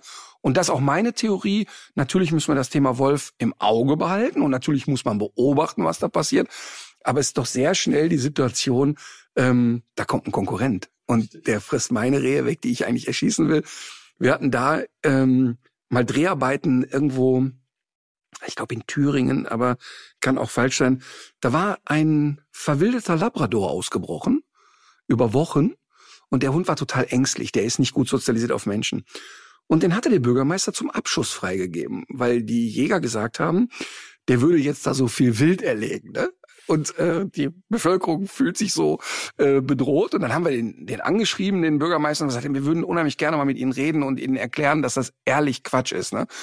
Und dann hatte ich tatsächlich sogar eine Sondergenehmigung. Ich hätte den mit dem Blasrohr einschießen können. Also du kriegst so eine Sondergenehmigung. Peter, wir haben zweieinhalb Tage versucht, an dieses Tier ranzukommen. So scheu und so auf Abstand mit Menschen und ziemlich sicher nicht vier Rehe die Woche gefuttert. Ähm, hinterher wurde er mit einer Lebenfalle, haben wir ihn dann gehabt, aber ähm, sofort ging es los. Du konntest richtig merken, wie fickrig die Jäger werden. So nach dem Motto, oh, jetzt, das könnte auch Spaß machen, diese Jagd könnte irgendwie Späßchen kriegen und so. Ne? Und das ist das, was ich so kritisiere. Und da sind bestimmt auch nicht alle, das weiß ich. Oder nicht bestimmt sind nicht alle so, sondern sind definitiv nicht alle so. Aber es ist doch sehr weit verbreitet, diesen Wunsch, jetzt wird geballert. Also das Schwäneschießen zum Beispiel habe ich miterlebt, wo du sagst, was haben wir denn jetzt eigentlich? Ne? Nicht schön. Ne? Also von Nee. daher nochmal klar, es gibt auch im Bereich Forst Leute, die sehr rücksichtsvoll sind, aber ich bin ein Gegner davon, es ist ja richtig, das vorsichtig auszudrücken, ähm, dass man die Ausnahme zu stark betont. Machen wir hier ja auch nicht, mhm. weil das, das wird mir häufig vorgeworfen. Das ist so pauschal richtig. Wenn man sich über etwas unterhält, muss man eindampfen.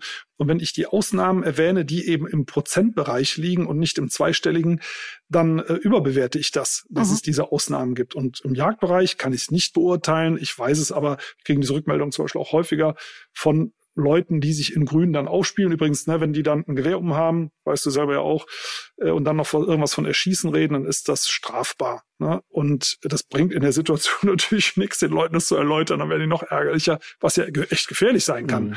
Äh, aber da sind Leute sich nicht im Klaren darüber, was sie da eigentlich auch juristisch verzapfen. Ne? Also solchen Leuten gehört die, die Knarre weggenommen. Muss man ganz klar sagen. Also, weil in der Regel haben die im Übrigen auch nur die Jagd gepachtet. Gerade im öffentlichen Wald sind solche Jägerinnen und Jäger ja nur Gäste der Bevölkerung. Mhm. Die behalten, ja, ja, also der Wald gehört der Allgemeinheit und die haben das nur das Jagdausübungsrecht gepachtet und benehmen sich da wirklich äh, wie die Hausherren und auch noch wie schlechte. Eine Frage habe ich dazu noch. Wenn Martin seinen Wald jetzt kauft und äh, es findet eine Drückjagd statt, äh, in meinem Wald? Ja, stell dir das mal vor, die das Jagd ist aber sehr theoretisch. Auf, nee, nee, so theoretisch ist das gar nicht. Wenn du, wenn du, äh, die kann ja zu dir kommen.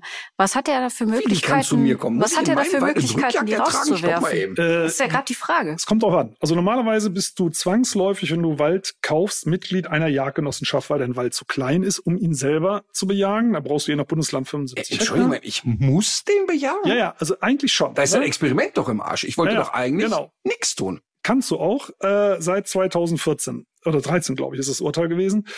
Da hat nämlich ein äh, ich glaub, Wiesenbesitzer sogar, der hat 2000 Quadratmeter nur, das ist echt nicht viel äh, für eine Offenfläche.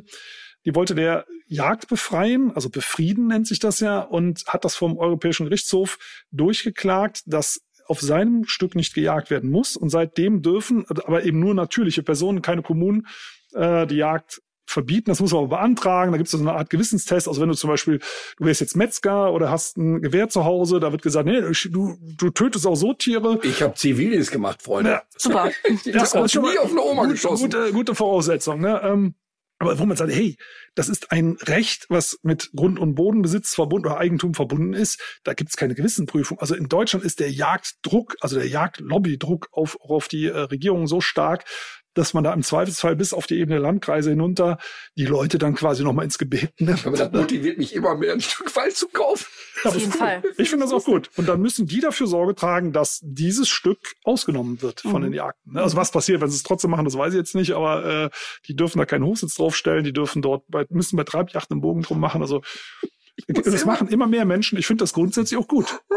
Ich muss immer, ich kann dann auch nicht ernst bleiben. Das ist auch nicht bös gemeint, aber immer wenn ich die dann mit den Hörnern, ich habe dann, ich möchte sofort Kölner Karnevalsmusik drunter legen, weil das für mich auch so, weißt du, das, das ist so ein Szenario, ne? Und ich habe wirklich, ehrlich, ich, die Leute können alle Hobbys dieser Welt haben und die können alle Nacktpolonesen machen und alles, was sie wollen, ne? Aber ich finde das einfach kein Hobby. Tiere totzuschießen. Das ist kein Hobby, Punkt. Ne, das ist irgendwie, und deshalb, ich, wenn man sich das mal, ich, und ich komme nun mal leider aus der Humorebene, ich kann nicht anders, ich muss immer lachen, wenn ich sie sehe. Ich kann das nie, ich kann dann nicht für voll bleiben. Und wir haben ja bei uns, wenn wir die Hundetrainer ausbilden, haben wir ja auch einen Tag mit einem Förster, ähm, wo wir uns einen Gastreferenten einladen, also jemand, der auch vor vielen Jahren Kunde bei mir war, Ganz, ganz toller Typ. Ähm, und der auch nochmal so ein bisschen erklärt, wie sie, sehen eigentlich die Rechte und Pflichten im Wald aus, was darfst du als Hundehalter, was nicht und so weiter. Und auch was dürfen wir Trainer und was nicht und so. Ist ja ein super spannendes Thema eigentlich. Aber es ist dann schon schwer ernst zu bleiben auch. Ja. Äh, ich weiß nicht, ob es jetzt schon der richtige Moment ist, aber ich habe noch eine Frage. Und zwar haben wir hier schon öfter drüber gesprochen. Es gibt einen Baumpilz, ähm, und zwar den gelben Schwefelporling, der auch als Chicken of the Woods firmiert. Wo kriegen wir den her? Wo kriegen wir den her? Das weiß ich nicht, weil ich keine Pilze sammle. Ah, schade. Und Pilze, äh, also bei Pilzen wäre ich immer vorsichtig, äh, wenn jemand sagt, ah, habe ich Ahnung von. Also die Leute sollte man sehr gut kennen. Ähm, wir haben bei uns in der Waldakademie einen Pilzexperten, der sagte mal, äh, bei ihm vor der Tür, also der kennt sich wirklich gut aus, also bei dem würde ich auch Pilze essen. Äh, war auch, stand auch eine Frau vor der Tür, Nachbarin hatte gerade frisch gekocht und äh, mit einem Pilzgericht im Topf und sagte, du hör mal, also sicherheitshalber, ist natürlich ein bisschen spät, äh, guck doch noch Kannst mal drüber. Und er erkannte schon am Geruch, das da ist nicht gut für deine Gäste. Er kann sie direkt wegkippen. Was hatte sie da beim Ich, Wickeln? ich weiß nicht mehr, was es war. Wie gesagt, ich kenne mich damit nicht so gut aus, aber Ja. der kann, hat schon am Geruch gemerkt, oh, oh, gute Frau, das ist nicht gut für Besuch. Ähm, Und der kam zufällig vorbei. die Nachbarin, die wollte so, hat im letzten Augenblick Ich gedacht, die Vorspeise wieder abgetragen. Hier, also, nebendran wohnt doch hier ein Pilzexperte, der könnte vielleicht doch nochmal drüber riechen. Okay, gut. Äh, und hat es auch sofort äh, zum Glück auseinandergepuzzelt. ja. Also lange Rede, kurz, es gibt so viele Pilzarten. Äh, vielleicht die, die kleine Klugscheißerei nochmal äh, zwischendrin. Alleine im Kirschholz, also nicht an Kirschbäumen, nicht auf Kirschbäumen, nicht in der Rinne, sondern im Holz, gibt es 80 bekannte und geschätzt 70 unbekannte Pilzarten. Also Krass. alleine zusammengefasst 150 Pilzarten, die in Kirschholz wachsen. Und was sonst noch alles rumwächst, also wie gesagt, ich weiß es nicht, lange Rede, kurzer Sinn. Ich esse auch wenig Pilze und auch nicht mit besonderer Begeisterung. Sorry, ihr werdet weitersuchen müssen. Ich habe Okay. aber noch eine ganz wichtige Frage. Mhm. Und wenn wir die nicht stellen, werden uns alle Hörer und Hörerinnen steinigen. Inwiefern ist die Erbse wie ein Hund? Ach, richtig. Inwiefern ist die Erbse wie ein Hund? Die Erbse hat sowas wie einen Pavlovschen Reflex.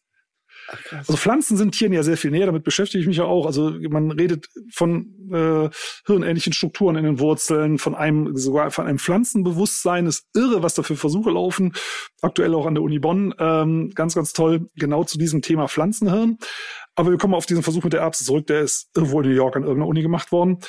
Äh, Pavlovscher Reflex ist ne, füttern, Glöckchen klingeln und irgendwann reicht Glöckchen klingeln, der Hund fängt an zu sabbern, ne, wenn ich es richtig zusammenfasse. Und was ähnliches gibt es bei der Erbse auch, natürlich nicht mit Fleisch und Glöckchen, sondern damals macht man das mit Luft und Licht. Erbsen äh, werden dazu in irgendeiner äh, Versuchsanordnung gesetzt und die kriegen aus wechselnden Richtungen Licht, wenn sie im Dunkeln gewesen sind und richten dann ihre Blätter dahin aus. Und gleichzeitig kriegen die immer einen Luftstoß und irgendwann reicht der Luftstoß im Dunkeln und die richten ihre Blätter in die Richtung aus, weil die wissen, da kommt gleich das Licht. Also Spannend. kann man spannend. trainieren wie Hunde. Ja, ich finde das spannend.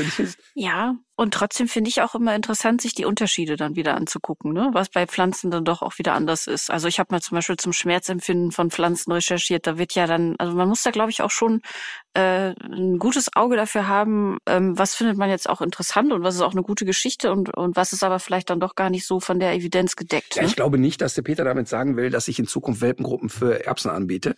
Und Nee, sage ich so, finde also das ja auch- Erbsen nicht gut bei Fuß Ähm, Nee, ich Sie sag sich- das, ich sag das genauso, wie ich das gerade Okay. äh, gemeint habe. Ich finde die Unterschiede dann auch sehr interessant an der Stelle. Es gibt Unterschiede, aber die Frage ist, sind die äh, qualitativ tatsächlich so groß? Also wir neigen ja dazu, dass wir sagen, zum Beispiel, es gibt ein Bewusstsein bei Tieren, aber das ist nicht so wie bei uns. Es wird nicht so wie sein wie bei uns, aber das heißt nicht, dass es weniger ist, sondern Nee. nur anders. Mhm. Und so, so stelle ich mir das bei Pflanzen vor, man wird es ja nie erfragen können.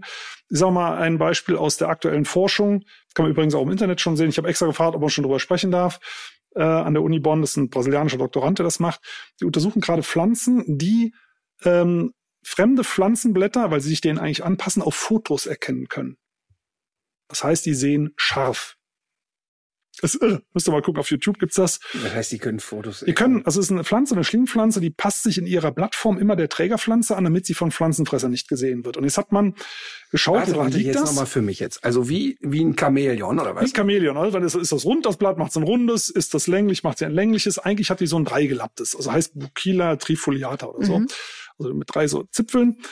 Und passt sich aber immer der Trägerpflanze an, damit sie nicht gesehen wird. Und die Frage ist, warum macht die das? Ne? Ist das vielleicht durch Wurzelausscheidung, durch Ausdünzung oder durch ein genetisches Programm oder keine Ahnung was? Und jetzt hat man, das hat man schon länger untersucht, geschaut, dass man äh, B- Fotos von Blättern nimmt, die sie evolutionär nicht kennen kann, für die sie kein Programm haben kann. Die kommt aus, aus ähm, südlichen Südamerika, aus äh, Südchile, glaube ich, und nimmt zum Beispiel Ginkgo-Blätter aus China. Die Mhm. kann sie evolutionär nicht kennen und beklebt damit die ganzen Boxenwände. Und nimmt als Kontrollgruppe eine, äh, eine Gruppe, die kriegt äh, Kapuzinerkressenblätter. Kann sie also auch in dem Sinne keine Duftstoffe Nichts. absondern oder Das sind irgendwas. Fotos. Ja. Aber es sind doch dann irgendwelche Fotozellen wahrscheinlich, die es dann verarbeiten und das uns Licht auch, aufnehmen. genau. Ja, ja, genau. Wir haben auch Fotozellen, ne? Das ist, ist und selbst übrigens die äh, Signalmoleküle, menschliches Auge, Pflanzen sind fast identisch. Das ist, hat eine andere Forschung schon vor zehn Jahren oder was. Ich äh, finde das ja auch, ich finde das ja auch spannend, dass, die, spannend. dass ja die ganze Welt ja im Grunde auch aus denselben Bausteinen ähm, besteht. Nur Genau, wo kommen es, wir her? es ne? gibt trotzdem, finde ich, auch, also ich finde auch sehr spannend, sich in diesem Graubereich mal noch etwas genauer Voll. umzusehen. Und da, wo es ähm, dann zum Beispiel auch um eine gewisse Leidensfähigkeit oder um Emotionen äh, geht, da, da fängt das ja dann, dann fängt ja dann doch schon manchmal auch so die, äh, die, die Mythen, da geht's ja dann doch schon manchmal los. Ne? Ja, total, aber äh, total, ne? Und ich meine, dass, äh, also ich bin, bin ja ein Bauchmensch durch und durch, aber bei vielen Sachen ja total verkopft. Also das ja. heißt, ähm, wenn dann immer das Gefasel da kommt mit, ja, ich habe da meinen Jagdhund äh, am dritten Tag kopiert, das merkt er ja gar nicht, das ist einfach wissenschaftlicher Bullshit, so, ne? Ähm, das ist ja ganz klar. Aber, aber trotzdem finde ich eben spannend, ähm, nur alleine jetzt in den 30 Jahren, wo ich mich mit Hunden beschäftige, wie viel neue Erkenntnisse getroffen ja, klar. Wurden. Und, ja, klar. und wenn man da, keine Ahnung, in den 70er Jahren, 80er Jahren in Deutschland gesagt hat, ein Hund kennt keine Gefühle. Da muss man sich einfach mal auf der Zunge mhm. zergehen lassen, wenn wir uns heute darüber unterhalten. Und deshalb finde ich schon spannend. Ja. Ähm, ne? Also deshalb heirate ich jetzt nicht meine Sonnenblume. Aber da, aber, aber zum Beispiel, mit der ja, aber wir sind unter uns, unter den Säugetieren ja sowieso auch sehr, sehr nah einfach, ne? Ja. Auch was so die, den, den Aufbau betrifft. Ja. Da fällt das, die, äh, das Verständnis leichter. Aber bei den Pflanzen nochmal, also ich bin ja auch eher ein Kopfmensch. Also dass ich gleite nicht in Richtung Esoterik, aber wo mir das häufig vorgeworfen wird, sondern ich interessiere mich einfach für die aktuelle Grundlagenforschung. Und bei mir ist es immer so, das muss durch peer-reviewte Studien belegt sein. Dann ist es etwas, und auch nach dem Stand der Wissenschaft heute, das ist der Konsens, dann gilt das als wahr. Solange bis jemand was anderes beweist. Ne? Das Stand der Dinge. Also, weil unter diesem Niveau, dann landen wir auch wieder im Bereich Esoterik. Ne? Äh, und da sind wir bei dieser Forschung genauso unterwegs. Es ist unfassbar, was, was da momentan alles entdeckt wird. Und äh, das macht sofort was emotional. Das macht ja. nämlich, gibt eine Abwehrhaltung, man sagt, äh, was soll ich denn da noch essen? Denkt, nee, aber darum geht's ja gar nicht. Es ist Grundlagenforschung, die sagt, diese Pflanze kann Fotos erkennen. Es gibt andere Pflanzen, Ackerschmalwand, die gibt es bei uns auch, die kann Familienmitglieder optisch erkennen. Das kann man durch Genforschung ähm, feststellen, dass man Gene an- und abschaltet und guckt, die verhält sich gegenüber Familienmitgliedern anders als bei, ein, bei fremden Artangehörigen. Und die Frage ist, woran liegt das? Und das kann man mit der modernen Gentechnik ja sehr schön durch An- und Abschalten sehen. Dann sehen wir, oh, das ist ein optischer Effekt. Und das habe ich jetzt übrigens bei, also die machen das, das wollen wir ganz kurz erläutern. Die ähm, bildet, richtet dann ihre Blätter etwas weiter weg, wenn daneben Familienangehörige stehen. Das ist ein tollen, tollen Versuchsaufbau dafür. Und produziert dann individuell weniger Samen, das ist ja schlecht, aber in Summe das Kollektiv mehr. Mhm. Und äh, wenn die sich nicht kennen, dann wachsen die so ineinander und dann der Stärkste gewinnt. Und äh, das habe ich neulich, glaube ich, im Spiegel gelesen oder so. Das wird in der Agrarforschung gerade aufgegriffen, dass es, dass egoistischer Weizen weniger Hektarerträge hat als kooperativer. Ja, okay. Ich dachte, hm, interessant. Also das ist, da gehen so Forschungsergebnisse jetzt auch einmal in die Praxis über, wo es einfach nur um Kohle geht, ne? was ja auch okay ist. Aber wo man sagt, das ist mittlerweile draußen angekommen und die meisten Leute würden denken, also jetzt ist aber gut, ne? Familienmitglieder erkennen. Mhm. Das spielt da draußen auf dem Acker schon eine Rolle. Ja. Spannend total spannend. Ähm, insgesamt das Gespräch spannend. Finde ich ähm, auch sehr. Wir haben äh, aufgeklärt, äh, warum jetzt die Erbsen bei uns alle in die Welpengruppe kommen. Ja. Ne? Ganz neuer Marktzweig. schon wieder neuer Markt erschlossen. Zack, schon wieder. Ne? genau. Ähm, es gibt hier diesen äh, Brauch, dass wir alle einen Tipp des Tages loslassen. Ich hatte mich ja vorgedrängt und schon gesagt, äh, weil wir jetzt hier die wunderbaren Geschenke von der TLV Ukraine haben, möchte ich das nochmal empfehlen, denn ähm, wir hatten äh, Michi ja hier zu, zu Gast und äh, waren sehr beeindruckt über ähm, die Kraft und, und auch, will ich jetzt mal sagen, so die Leidenschaft, die dahinter steht und auch immer wieder, wenn man sie bei Instagram verfolgt, die gehen ja wirklich im wahrsten Sinne des Wortes dahin, wo es weh tut. Also ähm, man weiß wirklich, jedes Paket kommt an, jeder Cent kommt an. Also deshalb nochmal ähm, auch die Instagram-Profile von der THF Ukraine werden wir verlinken und wer ach, doch noch mal irgendwie 3,50 Euro über hat, da freut man sich wirklich da über jeden Cent und deshalb ist mein Tipp des Tages die TLF Ukraine. Sehr gut. Äh, bei mir ist es das Buch Unser wildes Erbe von unserem Gast Peter Wohleben. Ich habe es gerne gelesen. Es geht darum, wie Instinkte uns steuern und was das für unsere Zukunft bedeutet. Faszinierende Einsichten für ein Leben im Einklang mit der Natur. Kann ich nur bestätigen. Ähm, fand ich sehr interessant. Ich habe aber auch noch einen zweiten Tipp und zwar den Instagram-Kanal von der jungen Arbeitsgemeinschaft Bäuerliche Landwirtschaft. Ach, das habe ich, das ist lustig, das habe ich auch gesehen. Ja, das, ich, äh, das ist nochmal ein ganz anderer Blick auf diese ja. aktuelle Debatte und ich finde einer, der ähm, so in diesem ganzen äh, lauten Rufen nach der Ampel, die abgeschafft werden muss, auch vielleicht so ein bisschen unterzugehen droht und auch etwas differenzierter daherkommt. Ich habe da jedenfalls immer wieder interessante Beiträge cool. gefunden, bei denen ich was gelernt habe. Und vor allen Dingen eine, eine wunderbare und sehr dezidierte Abgrenzung von rechten Parteien, eine sehr ja. klare Abgrenzung von Gewalt, eine sehr, eine sehr klare Haltung auch zu ähm, wir dürfen jetzt hier nicht uns von Populisten von Karren spannen lassen, wir dürfen selber nicht populistisch sein. Ähm, hat mir auch sehr gefallen. Also und das muss man auch sagen, das ist genau das, was jetzt bei Hubert Aiwanger wieder gefehlt hat. Das Erste, was er gesagt hat, als die Nachweise kamen, dass diese Bewegung ein Problem mit rechter Unterwanderung war, war schon wieder der Gegenangriff. Das käme von der linken Seite und mhm. das sei eine Verleumdung. Und das ist ja genau das Problem. Das, also ist ja genau das Problem, dass man sagt, auf eine Art wird von Agrarblättern äh, werden die Klimakleber an die Wand genagelt ja. und gesagt, ey, was ist das denn für ein Terrorismus? Und das ist hat doch nichts mit. Und jetzt äh, sag ich mal, muss man ganz ehrlich sagen, was da passiert ist ähm, von Bauernseite, war schon ziemlich schräg, muss man sagen. Aber man muss auch da wieder sagen, es ist ja nicht so, dass jetzt alle Bauern sagen, so jetzt rasten wir hier völlig aus. Mhm. Und genau die müssen sich davon abgrenzen. Eben. Das ist genauso, das kann ich immer wieder nur sagen, wir haben jetzt inzwischen 350 Hundetrainer auf der Wiese. Und wenn da ein Video auftaucht, wie einer meiner Hundetrainer einen Hund misshandelt, da kann man sich sehr sicher sein, dass sich der Rest meiner Trainer äh, da sehr von abgrenzen würden. Und das ist ein, ein wichtiger Punkt. Also, und, und ich ertappe mich dann dabei, dass sofort so dieses Maß an Loyalität bei mir verschwindet und ja. ich sage, ich finde das einfach scheiße. Ich das ist, das scheiße, ist, ist es ist und bleibt erste Bürgerpflicht, sich ganz klar nach rechts abzugrenzen genau. in so einer Situation. Genau. Jo. Peter, hast du einen Tipp? Ich bin völlig unvorbereitet vom Tipp. Aber Mit anderen Worten, der Herr Wohleben hat noch nie diesen Podcast gehört. Ich, Merkst auch, ja, ich, ich wollte gerade schon die Schuld auf mich Merkst nehmen, weil ich das genau. nicht weitergegeben ja. habe. Aber so ist es mir auch lieber. genau, genau. Ich bekenne mich schuldig. Aber ich fand, äh, vielleicht, wenn ich noch was dazu sagen darf, äh, weil das äh, Thema Demokratie ist ja praktisch jetzt gerade nochmal aufgekommen. Das ist eigentlich noch viel wichtiger als Umweltschutz. Ähm, weil ohne das geht's nicht. Ähm, und das ist anstrengend, ist überhaupt keine Frage. Aber wir sehen im Moment so viele Zersetzungstendenzen. Ja. Das ist die eigentliche große Gefahr. Also noch viel gefährlicher als die Umweltzerstörung, ne? dass wir unsere, unsere ähm, Gesellschaft zerstören. Und von daher kann man wirklich nur sagen, äh, es, soll, es gibt viel zu viele Nichtwählerinnen und Wähler. Man sagt, das ist auch eine Art von Wahl und im Zweifelsfall unterstützt das eben rechte Parteien. Ne? Bei dem Prozentzahlen, die wir da aktuell sehen, muss man sagen, äh, da würde ich auch nicht mehr akzeptieren, das sind Protestwählerinnen und Wähler. Also man weiß mittlerweile, das sind Nazis, zumindest eine ganze Menge unterwegs. Und äh, wir erinnern uns an 1933, da haben auch paar 30 Prozent gereicht. Äh, und da sind wir in einigen Bereichen schon. Ja. Super gefährlich. Und dann fällt übrigens auch Umweltschutz hinten runter. Das wird ja auch schon gerade groß angekündigt. Äh, und man sollte diese Leute ernst nehmen bei dem, was sie sagen. Ne? Das äh, einfach mal ein bisschen genauer hingucken und äh, froh sein, dass wir in so einer anstrengenden Demokratie leben. Also momentan gefällt mir das auch nicht, was da politisch los ist. Äh, das ist mir viel zu viel hin und her und viel zu viel, äh, viel zu wenig Rückgrat. Ich verstehe dass ich möchte kein Politiker sein, wäre mir viel zu anstrengend. Ich bin dafür viel zu wenig kompromissbereit. Also ich bin ein ganz, ganz schlechter Politiker, muss ich dazu sagen. Aber äh, wir sollten können das nicht hoch genug äh, wertschätzen, dass Leute das machen.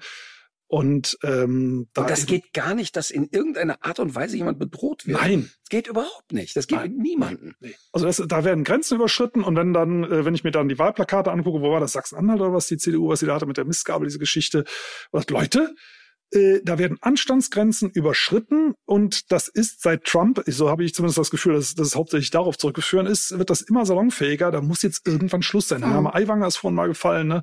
tut ja auch da sehr hervor durch wirklich sehr dumme Sprüche auf, ja. also auf Twitter oder X jetzt mal ab und zu was durchliest, was der da von sich gibt. Da denkt man, also früher wäre man für einen so einen Post gegangen. Und aber das ist, ja. das ist auch eben wahr. Die CDU und die CSU, die springen mit auf auf diesen Zug und das ist, machen die natürlich, weil sie denken, sie könnten vielleicht wieder ein paar Leute zurückholen, aber das weiß man ja jetzt mittlerweile auch, dass das nicht funktioniert. Das spielt nur denen in die Hände, die äh, noch weiter rechts stehen als, als sie selbst. Also es ist kurzfristig, es gibt keinen Erfolg, es führt nur dazu, dass auch die Gewaltbereitschaft noch weiter erhöht wird. Ja. Übrigens, Comedian Felix Lobrecht hat dann ganz fand ich eine saugeile Idee vorgeschlagen. Er hat gesagt, ich kann auch im Moment, so habe ich so keine Partei, die ich gerne wählen möchte.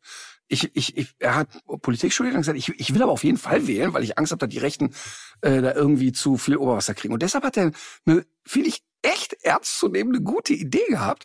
Kann man denn nicht Minuswahlen einführen? Also zu sagen, pass auf Leute, ich komme jetzt zur Urne und ich habe ja zwei Stimmen. Und ich möchte gar nicht sagen, wen ich wähle, aber ich möchte ankreuzen, wer es auf gar keinen Fall werden darf. Äh, und, und die beiden werden einfach da wieder abgezogen. Ich fand die ja. Idee wirklich cool. Also zu sagen, okay, ich kann nicht so richtig greifen jetzt, wer soll mich vertreten, aber ich kann auf jeden Fall sagen, die werden's nicht. Und die Idee fand ich wirklich cool und ich glaube, und ich glaube, dass der Gedanke wirklich schlau ist. Mhm. So, so auch unter Umständen mal den ein oder anderen an die Wahlurne zu kriegen, so nach dem Motto, diese niederen menschlichen Instinkte zu sagen, so, okay, pass mal Du auf. nicht, Freundchen. Du auf keinen Fall. Ja. Ich finde die Idee eigentlich ganz cool. Finde muss ich plausibel. ich Würde sich wahrscheinlich sehr viel verschieben, wahrscheinlich auch bei den etablierten Parteien Ja, überraschenderweise, was aber völlig okay ist, ne? auch. weil auch das ist Demokratie. es ist einfach nur die Frage, Aber es ist immer noch ein, wahrscheinlich würde das das Tor aufmachen für sehr viele Ad hominem Argumente, wie zum Beispiel, ähm, wieso ist die, die Person mit dem und dem beruflichen Hintergrund oder weil sie so aussieht, wie sie aussieht und so weiter, ne? Äh, würde, glaube ich, auch das Fass irgendwie aufmachen. Aber egal. Ich würde jetzt, ähm, wir haben ja immer noch zum Ende des Podcasts einen Musiktipp und auch darauf habe ich sie leider nicht vorbereitet. Deswegen würde ich sagen, wir fangen an. Kannst du schon mal sacken lassen. äh, gut, ich überlege, genau. so, Martin. Ja, ich habe äh, ja übrigens, ich habe eine sehr, sehr lustige Zuschrift bekommen. Ähm, ich hatte in der letzten Folge ja von Milias Knöchelbruch Ja, erzählt. ja. Und ich habe eine Zuschrift bekommen, die habe ich ja auch geschickt. Ähm, da hat eine Frau geschrieben, also sie hätte, wäre, also er hätte mit ihrem Mann im Auto gesessen, hätte die Podcast-Folge gehört und hätte also von dem Unfall und dem Knöchelbruch von Milja gehört. Ja. Und hätte justament am gleichen Tag wäre sie ausgerutscht und hätte sich auch den Knöchel gebrochen. Und äh, ihr fehlt jegliche Fantasie, wie dieser Knirps dann noch einen 15 Kilo Rucksack vor sich Ja, hingeschleppt ja, hätte. ja. Und sie hätte noch mehr Mitgefühl jetzt für Milja. Ich musste so lachen darüber. Ist ja wirklich sehr lustig. ähm, und als ich im Auto saß und diese Nachricht bekam, ähm, hörte ein Lied von Olivia Rodrigo. Die hatte ich hier schon mal empfohlen. Ja, stimmt. Und das Lied heißt Vampire. Ähm, sehr gut. Erinnert mich übrigens an eine Serie, die ich äh, gerade gucke. Die hat mir unsere Kollegin Sophie empfohlen. Sehr lustige Sendung. What We Do in the Shadows. Es geht, es ist eine Mockumentary über eine Vampir-WG. Wirklich sehr lustig. Äh, Empfehlung, noch eine Empfehlung hinterher. Und äh, als hätte es mein Algorithmus gewusst, habe ich heute das Lied Forest von Iba D. Ramadani in der Timeline gehabt. Und es hat mir sehr gut gefallen. Passend zur Sendung heute. So. Ja, also ich, es gibt natürlich verschiedene äh, Dinge, die ich A gerne höre und die äh, vielleicht auch zur Sendung passen, aber ich finde nach wie vor Kinomusik gut. Also das eine, es würde uns jetzt sehr weit wegführen äh, von. das kann es aber. Das kann es sehr weit Ja, ja. wegführen. Ah, dann die, dann äh, die das Main Theme sozusagen von Interstellar von Hans Zimmer. Ich, super cool. Ich, den, ich, den Film gucke ich, habe ich Menschen schon viermal äh, mir angeschaut. Ich glaube zu 60 Prozent wegen der Musik. Also unfassbar. Also ich habe auch mal gehört, dass die teilweise die Szenen nach der Musik gesch äh, geschrieben Krass. wurden. Äh, und das merkt man auch. Also das, ich habe selten einen Film gesehen, wo, wo äh, die Musik so gut zum Film passt und umgekehrt. Hans Von Zimmer daher- halt irgendwie, ne? Es ist Ja. irgendwie sofort mit Qualität verknüpft.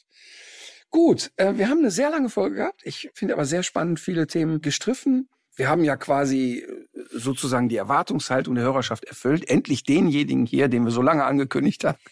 Und das muss ich jetzt an der Stelle aber nochmal klarstellen. Unsere Hörerschaft empfiehlt uns ja wirklich immer Gäste und Gästinnen. Und ihr Name war dabei also entweder auf Platz eins oder auf Platz zwei. Ja, und aber, da haben wir heute ja gar nicht so viel drüber geredet, sehr massiv zum Thema Jagd. Weil, das können wir übrigens auch nochmal verlinken, äh, der Peter hat eine Folge gemacht zum Thema Jagd äh, mit seinem Podcast und die können wir auch nochmal in die Shownotes packen. Und ähm, die, die Folge zum Thema Jagen, die können wir echt nochmal verlinken, weil da finde ich, ist es nochmal sehr ausführlich erklärt, warum, wieso, weshalb manches überhaupt keinen Sinn macht. Ähm, ja, vielen Dank, dass du dir die Zeit genommen hast und dir die Mühe gemacht hast. Und dann alle, die zugehört haben, legt euch wieder hin. Legt euch wieder hin. Dankeschön. Danke für die Einladung. Also ab aufs Sofa.